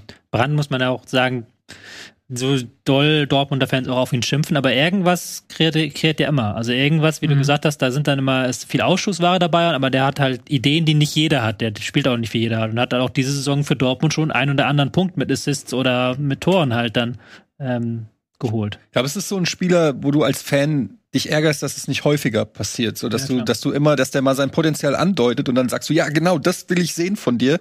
Und dann kommen aber wieder zwei Spiele, wo er untertaucht oder nix reißt und dann bist du halt sauer. Du, bist generell ja eher sauer auf Spieler, denen du mehr zutraust als Spieler, die du abgeschrieben hast. Und das ist so, Brand ist so einer, wo man immer erwartet, der könnte, manchmal ist der Weltklasse und dann ist er wieder Kreisklasse so ungefähr oder taucht einfach nicht auf. Und das ist, glaube ich, das, was dann auch so ein bisschen die Fans triggert. Ja. Aber ja, ansonsten fällt mir jetzt auch kein Spieler ein, den wir zu Unrecht. Ja. auch weil, auch weil so ein bisschen, was ich ja Anfang der Saison bei unserer Saisonvorschau mal gesagt habe, so bei einzelnen Teams, okay, diese Spieler müssen jetzt noch für die WM beweisen, vielleicht ist deswegen das Team gut. Und die haben halt auch nicht performt. Halt ein Stach, wie mhm. gesagt, ein Andrich, ein, ein Burkhardt, so Spieler, wo man gedacht hat, okay, die springen noch irgendwie auf diesen Zug drauf. Die haben wir vielleicht noch nicht so 100% auf der Liste, aber die haben jetzt nicht die überragenden Leistungen gezeigt. Also ja. überhaupt zeigen ja sehr wenige von den Nationalspielern aktuell überragende Leistungen. Wir haben ja auch sehr viele einfach nominiert, weil es irgendwie dazugehört. Also wenn ich jetzt frei auswählen dürfte, müsste ich auch dreimal überlegen, ob ein Werner in der aktuellen Form wirklich die der Weisheit letzter Schluss ist oder ob da nicht ein Mukoko geiler ist. So. Aber ich habe hier, hab hier gerade mal die U21 aufgemacht und da muss man auch sagen, wir hatten auch schon stärkere U21, also wir hatten schon stärkeren Nachwuchs, so finde ich. Ich lese mal jetzt hier vor, Mukoko haben wir schon gesagt, Jamie Leveling, Thielmann, Ansgar Knauf, Ali Du, Kadra, den kenne ich gar nicht, äh, äh, Felix Metscher, Samacic, Kraus, Martell, Keitel, Angelo Stiller, Kilian Fischer, Katterbach, Lukas Netz. Also es sind alles Spieler, die jetzt auch schon teilweise Bundesliga-Erfahrung haben. Aber das ist jetzt nichts auf einem Niveau von einem Musiala, einem Wirtz, einem äh, weiß ich nicht was, ja. Also, das ist schon, muss man auch sagen, dass der, Na da ist jetzt auch in der U21 niemand, wo man sagt, Alter, da kommt die nächste Bombe. Ähm, Zumindest, ja, bin ich voll bei dir. Ähm, zumindest auch was in der Offensive und so weiter. Ich weiß jetzt gar nicht, was so in der Defensive, ob da vielleicht jetzt irgendein junger Außenverteidiger ja, bei ist oder so. Bella Kotschap hatten wir gesagt, ne? die haben wir jetzt zu Hause gelassen. Ja, ja, Katterbach und Netz als, und Kilian Fischer, das war's auch schon. Ja. Ja, also bin ich bei dir, ist jetzt nicht so die goldene Generation im Vergleich mit dem, was, was schon mal so da war. Aber gut. Ähm, ja, dann haben wir jetzt einen Kader zusammen. Ich würde auch nochmal, also ich fand die Mokoko-Diskussion ganz interessant. Klar, der ist noch nicht so weit und so weiter. Aber dem mal so als abschlussstarken Spieler nochmal drüber nachzudenken, der hat natürlich auch in der Nationalmannschaft, das Gute an dem ist, er, also der hat natürlich so viele Spieler um, um sich herum. Hm. Gerade wenn so ein Musiala dem im 16 nochmal so ein 3-Meter-Pass steckt und er ballert mit links direkt aufs Tor. Das ist eine Qualität, die wäre wär schon interessant, das mal so zu sehen, ob das funktioniert. Ist sowieso dann die interessante Frage. Das haben wir jetzt heute nicht gemacht, auch weil wir jetzt ja schon uns wirklich lange drüber über das jetzt hier geredet haben, mhm. wie du den erste Elf aufstellst. Das können wir jetzt ja machen. Ja, können wir auch machen. Gegen England äh, heute. Gegen England heute, aber die wird ja sowieso auch dann dem bestimmt sein, was jetzt am Freitag schon der gespielt hat. Ist. Und, und weil du natürlich da aber auch bei vielen Positionen die Frage hast, nimmst du jetzt halt den gestandenen Spieler wie ein Werner oder ja, wie ein Werner zum Beispiel, oder nimmst du da einen Matcher, einen Adeyemi vorne rein? Oder ein bisschen auf den Gegner an. Ne? Ja. Ne? Lass uns jetzt, ich würde gerne noch mal jetzt so eine Top 11. Ähm, okay. Eine Top 11 wir können ja eine, eine machen gegen Spanien und eine gegen Costa Rica, meinetwegen. Das sind zwei unterschiedliche Spiele. Da kann man vielleicht mal ein bisschen, lass uns mal anfangen jetzt mit dem Spiel meinetwegen gegen Costa Rica. Geht ja schon im Tor los, Neuer?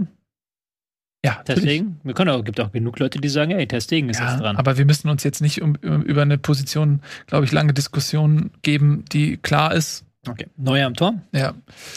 So, dann da, jetzt gehen nämlich die Diskussionen los. Innenverteidigung. Haben wir vorhin schon gesagt, zu Beginn der Sendung, Rüdiger ist vermutlich gesetzt. Lass uns das versuchen, ein bisschen abzukürzen. Einfach jeder sagt mal einen Namen. Äh, Eddie, fang mal an, Schlotter, Innenverteidigung. Schlotterbeck. Zusammen. Rüdiger, Stotterbeck. Jetzt ist die Ähm, Frage, ähm, wir sind, denken jetzt, wir denken jetzt wie Flick. Wir haben ja die ganze Zeit gedacht, wir haben jetzt keine Ja. komplett unrealistischen Dinge gemacht. Also bräuchten wir dann schon, wenn wir sagen, wir spielen mit Hofmann auf rechts, würde ich jetzt sagen, persönlich, dass wir dann auf links einen eher defensiven Außenverteidiger aufstellen. Das wäre dann Günther. ja, auch relativ offensiv ist. Das wäre dann wahrscheinlich eher Ginter oder Kehrer. Auf links.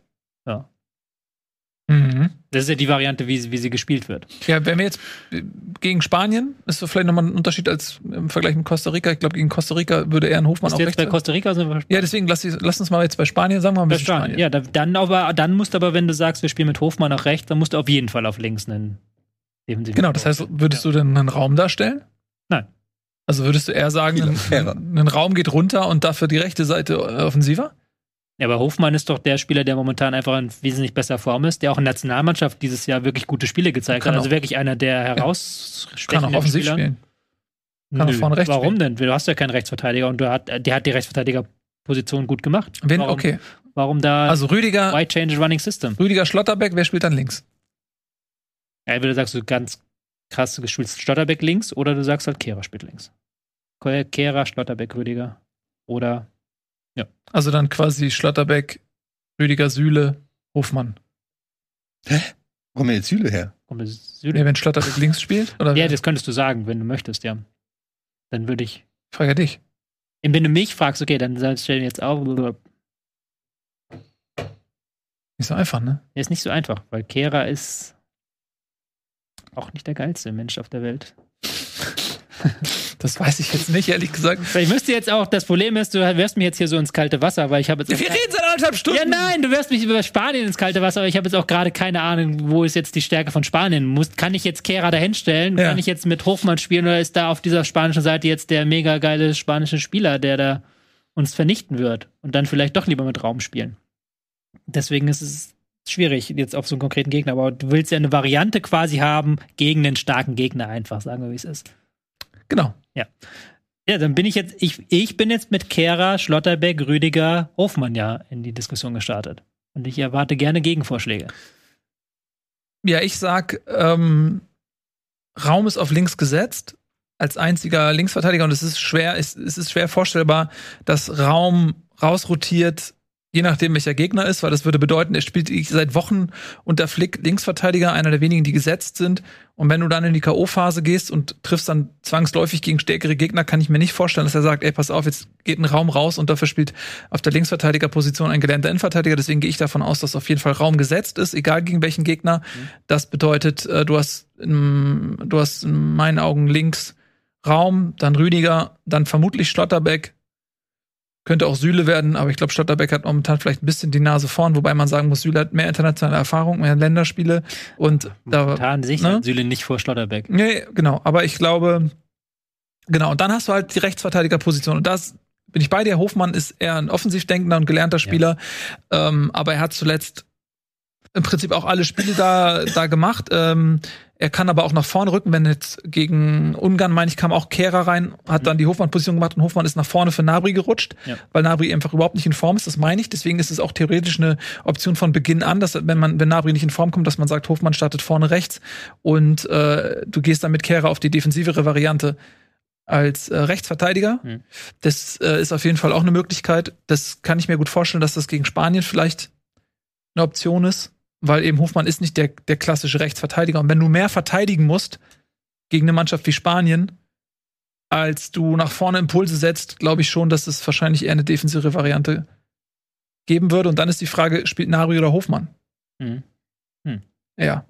Also ich kann mir vorstellen, gegen schwächere Gegner, Costa Rica, wird Hofmann Rechtsverteidiger spielen und gegen jemanden wie Spanien kann ich mir vorstellen, dass vielleicht eher ein Kehrer da steht und Hofmann vermutlich dann sogar vor Nabri ist derzeit. In der Gunst von Flick. Weil irgendwie wirkte das so, als wenn Hofmann gesetzt ist unter Flick, muss ich ehrlich sagen. Ja, Dann sind wir quasi schon auch bei der fast gleichen Aufstellung wie gegen Ungarn.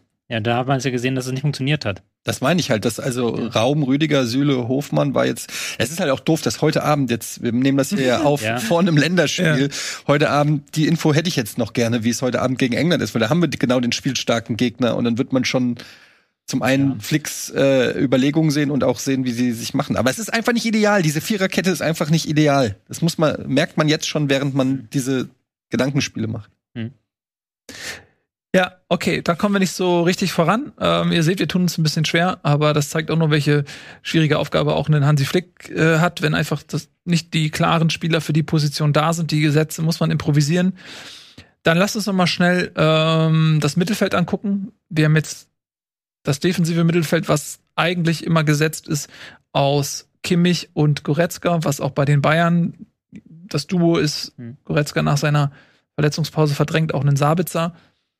Könntest du jetzt nur über Gündogan diskutieren, wobei Gündogan ist ja halt immer das, ist ja schon seit einem Jahrzehnt das Problem, dass in der Nationalmannschaft nicht die hundertprozentigen Leistungen zeigt wie im, Verein. im Verein. Hm. Du hast mit Goretzka, Kimmich natürlich ein Duo, das sich sehr, sehr gut versteht. Also die halt wirklich wissen, wenn der eine vorrückt, wie der andere gehen muss. Du hast aber auch ein sehr, sehr offensives Duo. Ja, ja Aber Goretzka war gar nicht im Kader. Nee, weil der jetzt Corona hatte. Also der ist ja Ach so, glaub ich, musste nach Abgereist, Hause deswegen kam reisen. Arnold, ja. Ah, ja. Kam, äh, Neuer ist ja auch abgereist mit Corona. Also was ich an Goretzka äh, gut finde, dass er diesen, er ist halt jemand, der in den Strafraum reingehen kann. Mhm. Und wir haben vorhin die ganze Zeit darüber diskutiert, dass dort ein Brecher fehlt, der auch mal mit Dynamik auf einen Kopfball oder so gehen kann. Und das kann einfach ein Goretzka. Der kann einfach mit Tempo in den 16er gehen, der hat auch einen guten Schuss, hat einen gewissen Torriecher. Und wenn du dann eben keinen klassischen Stürmer hast, dann ist dieser Faktor, glaube ich, schon echt wichtig, dass Goretzka diese Läufe macht und im Strafraum auch mal präsent ist. Aber natürlich hat das defensiv eine gewisse Anfälligkeit. Manchmal fehlt dann meiner Meinung nach die Ba- Balance, weil ein Kimmich eigentlich auch eher gerne offensiv denkt. Und dann nochmal haben wir wieder diesen, diesen fehlenden klassischen Sechser, wie ihn eher Sabitzer zu Beginn der Saison bei den Bayern gespielt hat, zu sagen, okay, ich äh, konzentriere mich auf die Drecksarbeit. Bete- Hab zwar die Qualität, mich auch am Kombinationsspiel zu beteiligen, aber denk eben vornehmlich mal defensiv. So, das, den gibt's halt erstmal so nicht. Deswegen sehe ich eher einen äh, Goretzka als einen Gündogan, weil ich glaube eben dieser Faktor in den Strafraum reinzugehen, der ist ähm, nicht so unwichtig.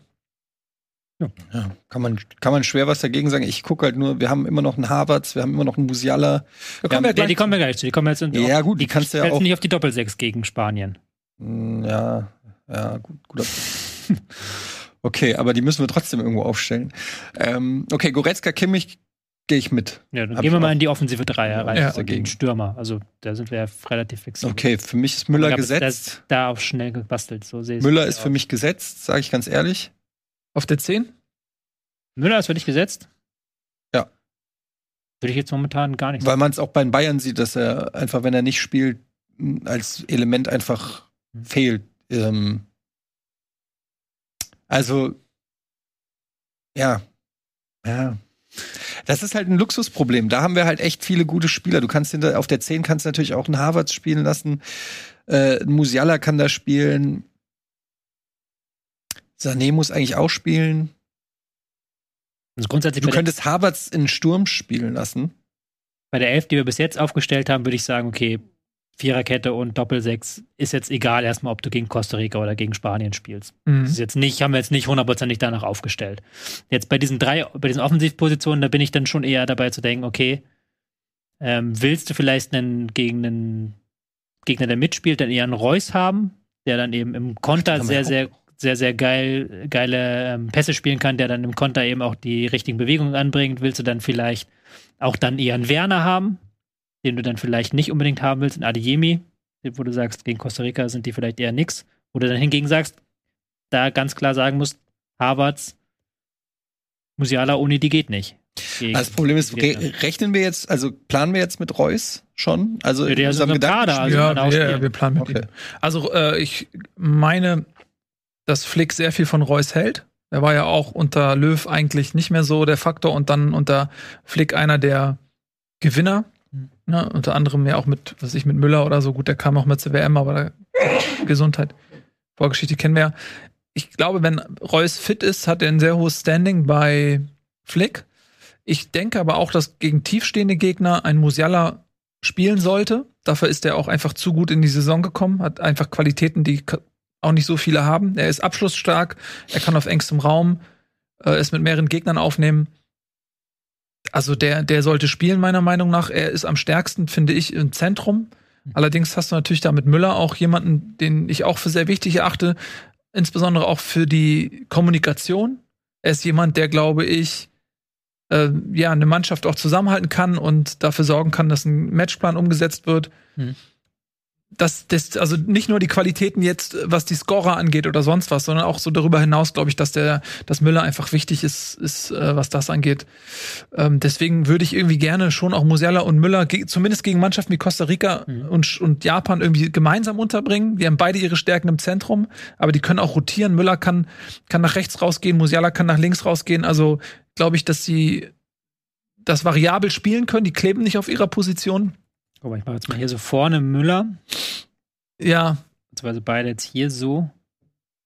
ja, ja, ja, ja, ja, jein. Ich würde, ja, ja, so ist es, glaube ich, schon am besten. Ich würde aber den Harvards am ehesten noch als Abschlussspieler vorne auf der 9 sehen. Aber Da musst du jetzt einen quasi auf dem Flügel auch mit defensiv I aufbauen. know, Rein. I know. Das ist das Blöde. Und dann hast du halt einen Sané, wahrscheinlich auf links. Mhm. Und dann rechts Hofmann oder Nabri. Mhm. Finde, Nabri hat, wenn er in Form ist, eine Abschlussstärke noch. Er ist torgefährlicher. Und das braucht die Mannschaft. Die, braucht, die Mannschaft braucht jemanden, der Tore schießt. Und äh, wenn Nabri in Form wäre, würde ich ihn auf jeden Fall da sehen. Aber er ist halt momentan überhaupt nicht in Form. Mhm. Vielleicht ist es in zwei Monaten anders. Jetzt hast du quasi jetzt hier die Bayern. Jetzt hast du jetzt quasi, jetzt hast du ja, wenn du so machst, hast du halt wirklich eine Bayern-Elf. Dann kannst Ja. du auch sagen, wir spielen mit Bayern. Ja, wenn die, in- na, ist ja, wenn die in Form sind alle, dann ist das ja auch eine super Mannschaft. Ist ja einfach Ja. so. Aber die sind ja leider nicht alle in Form. Also leider für die Nationalmannschaft. Was für Alternativen hätte man jetzt noch? Also man könnte jetzt natürlich Ja, du hast Harvards, ja, Harvards in die Spitze, du Havertz hast einen Reus, kannst du, Reus, du kannst Sané auf rechts auch stellen zum Beispiel. ganz, ja. Und ein äh, Was auch ähm, auch Reus. Matcher, den hatten wir jetzt noch gar nicht genannt, weil wir den ja vorhin so hoch gehypt hatten. Auch als diesen Abschlussspieler für diese Spiele dann. Den, der fehlt jetzt noch so ein bisschen in dieser Variante. Bin irgendwie nicht Mhm. glücklich mit diesem, wie es jetzt gerade Es fehlt dasteht. der Spieler, der die Tore macht. Ja, das sowieso, aber ich würde dann. Werner haben wir noch. Er ist für mich auch nicht der Spieler, der die Tore. Ich meine, der hat eine gute Quote und so, aber das ist für mich, sorry, es ist nicht. Ich will einen Spieler irgendwie sehen, wo du weißt, wenn der den Ball kriegt. Ich sehe, Musiala hat eher einen Torrichter als ein Werner. Wir haben es einfach verpasst, Lewandowski einzudeuten. Das haben wir vor zehn Jahren verpasst. Wir hätten mir jeden Titel geholt. Vermutlich. Ja, also Harvards ähm, finde ich am ehesten noch so jemand, der auch ein Kopfballspiel hat und so weiter. Der ist auch nicht so der klassische Neuner, aber bringt viel mit. Lasst mich mal rumtelefonieren. Vielleicht finde ich noch eine Tante von Haaland.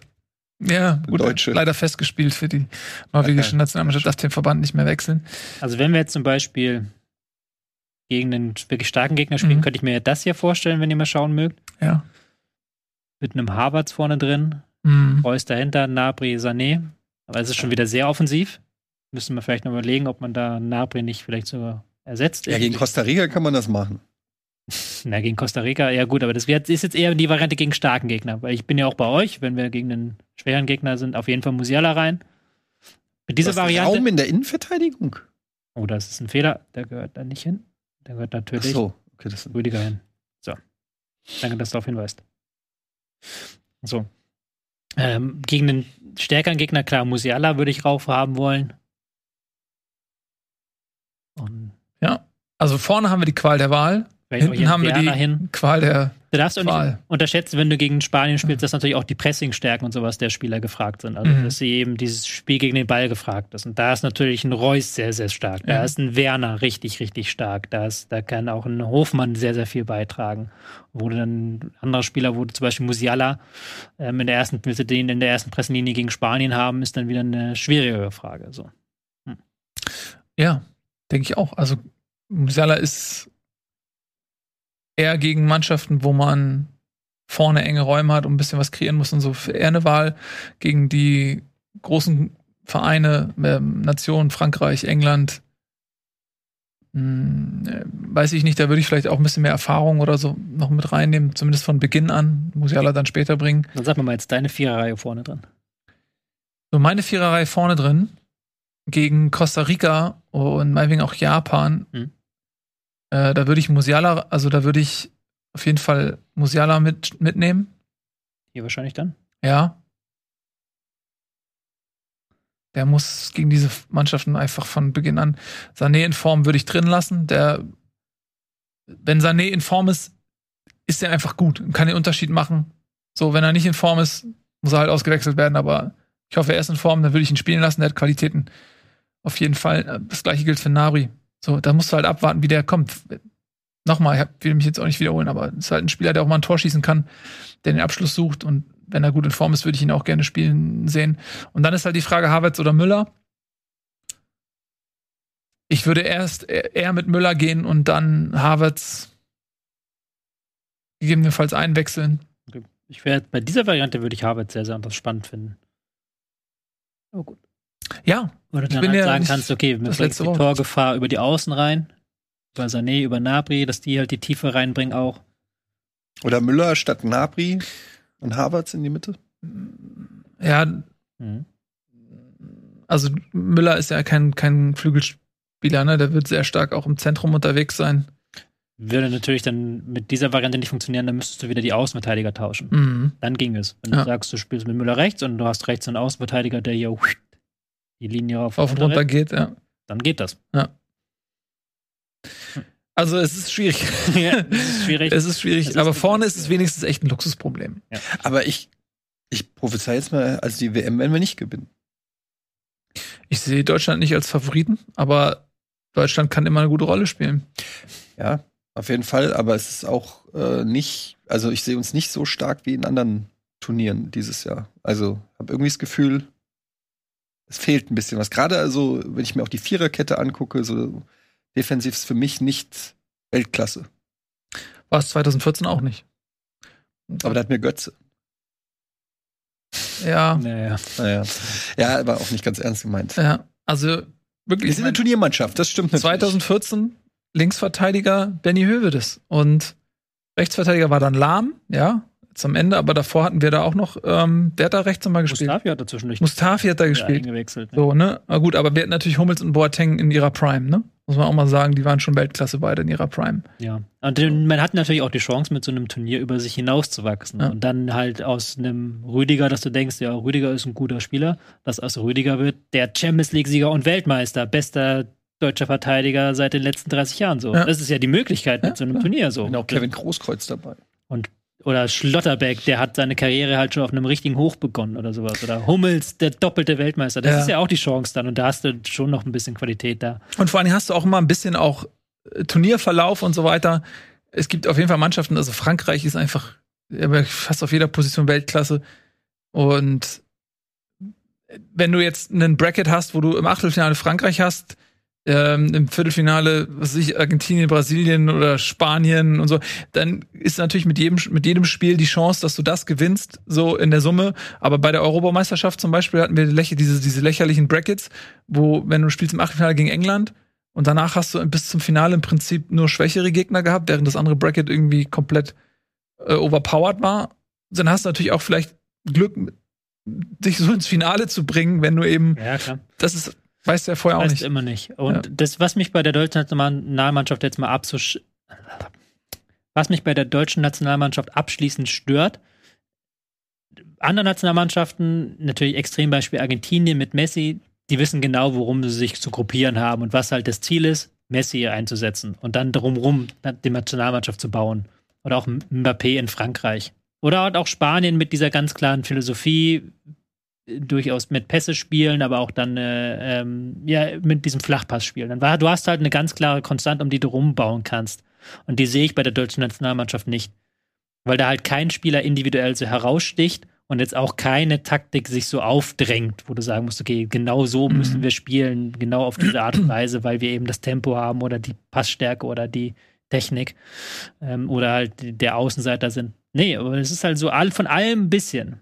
Das kann gut werden, es kann geil werden. Kann aber auch sein, dass das eben dadurch, dass es in vielen Dingen höchstens überdurchschnittlich ist, dann am Ende du so ein Team voller Überdurchschnittlichkeiten bist, das nichts Besonderes hat, was es irgendwie durch das Turnier trägt. Ja. bin ich bei dir. Also für mich ist Deutschland auf jeden Fall nicht Turnierfavorit. Ja. So. Ja. Aber muss ja nichts heißen. Ja, kann ja trotzdem gut werden. Uns würde natürlich sehr interessieren, wie eure Aufstellung ist. Schreibt die gerne mal hier, das könnt ihr in den YouTube-Comments machen. Könnt ihr einfach reinschreiben. Meine Aufstellung sieht so aus. Gerne auch mit einer Begründung. Ihr seht, man kann da viel diskutieren, auch unterschiedlicher Meinung sein. Wir haben jetzt einfach anderthalb Stunden über ähm, Personalien diskutiert, aber es macht einfach Spaß, Ja. ähm, da mal so ein bisschen Bundestrainer zu spielen und auch so ein bisschen dann auch zu sehen, okay, man kann immer viel meckern und so weiter, aber wenn man sich dann mal selber so Zeit nimmt und überlegt, so merkt man, okay, es ist auch nicht so einfach. Also äh, die Mannschaft stellt sich nicht von alleine auf, weil man eben nicht diesen, diesen unumstrittenen Weltklasse-Akteur auf diesen Positionen hat. Ja? Da Ja, muss man ein bisschen kreativ werden. Aber teilweise. deshalb, es ist ja auch eine Mannschaft. Mhm. Und äh, vielleicht ist dann die Summe der Einzelteile, nee, wie sagt man, die Summe der Mhm. Teile besser als, ihr wisst, was ich meine. ja, ja. Ähm, Gutes Zitat. Ihr wisst, was ich meine. Ja. Ich denke an Ihr wisst, was ich Ihr meine. wisst, was ich meine. Ich denke, ihr kennt mich. Ihr kennt mich. Ja, also ich, äh, jetzt habe jetzt hab ich tatsächlich so ein bisschen Bock gekriegt aufs Spiel heute Abend. Das tun vielleicht. Ähm, normalerweise ja, bin ich jetzt nicht so heiß auf irgendwelche Nations Cup Spiele von der Nationalmannschaft, aber jetzt haben wir so viel drüber geredet, jetzt mein Kopf so drin, dass ich richtig gespannt bin, wie heute Abend die Aufstellung ist und dann kann man das abgleichen mit dem, was man hier so die ganze Zeit. Und es ist Deutschland gegen England. Und Ja, jeder, der ein grundsätzliches Interesse an Nationalmannschaftsfußball hat, für den es, egal unter welchen Rahmenbedingungen dieses Spiel stattfindet, Deutschland gegen England, jetzt ist es auch noch in Wembley, so ein Klassiker, da kann man schon mal zugucken. Da wird auch Feuer drin sein, glaube Ne? Ich glaube, keiner dieser Mann, ich meine, England ist sicher abgestiegen aus der Nations League. Deutschland hat keine Chance mehr, da weiterzukommen. Es ist ein Spiel der Loser. Es ist wirklich das Loser-Spiel. Keiner, für keinen geht's mehr um was. Ich glaube, Deutschland kann noch Zweiter werden, wenn Italien gegen Ungarn verliert oder sowas. ja, aber es ist auch komplett egal, ob du da erst Komplett egal. So, von daher. Hm. Aber es ist eben das letzte Spiel auch vor der Europameisterschaft. Die Spieler wollen sich auch empfehlen. Das gilt sowohl für England als für Deutschland. Und mir kann keiner erzählen, dass nicht jeder englische Nationalspieler gegen Deutschland hochmotiviert ist. Und das ist auch gut so, weil das zeigt, Hm. Dass Deutschland noch einen Stellenwert hat, sozusagen als, als Rivale Englands. Von daher wird das, glaube ich, so oder so kein Freundschaftsspiel. Die nehmen das schon ernst. In dem, in dem Sinne auch ein guter Test. ne? Ja. Also besser, als wenn du jetzt irgendeine so eine unmotivierte, langweiliges Spiel hast, wie jetzt vielleicht Ja. gegen Ungarn, aber äh, gegen England Ja, wobei gegen Ungarn ging es ja noch um die Nations League. Ich Wir hätten weiß, dann auch ich gewinnen weiß, können. aber ich glaube trotzdem, heute werden die noch mal anders auf dem Platz stehen, weil man will nicht gegen England verlieren. Du willst Ja, England hat ja auch, kommt ja aus richtig schlechten Ergebnissen, aus einer richtigen Ergebniskrise, wo halt schon gefragt wird, bleibt der Trainer? Also die müssen ja auch noch was beweisen. Ja, wobei der Trainer eigentlich schon immer äh, in der Kritik stand, auch vor der Europameisterschaft, Esnat, die ja ne? sehr erfolgreich wäre. Southgate. Ja.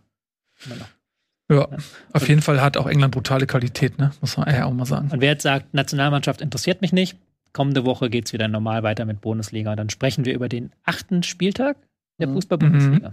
Das wird ein Kracher werden. Da freuen wir uns sehr, wenn ihr wieder einschaltet. Für den Moment war's das von unserem kleinen Nationalmannschafts-Special. Ich hoffe, ihr hattet Freude. Wie gesagt, gerne eure Kommentare hinterlassen. Und dann sehen wir uns nächste Woche Montag. Bis dann. Macht's gut. Tschüss und auf Tschüss. Wiedersehen. Folgt mir auf Twitter.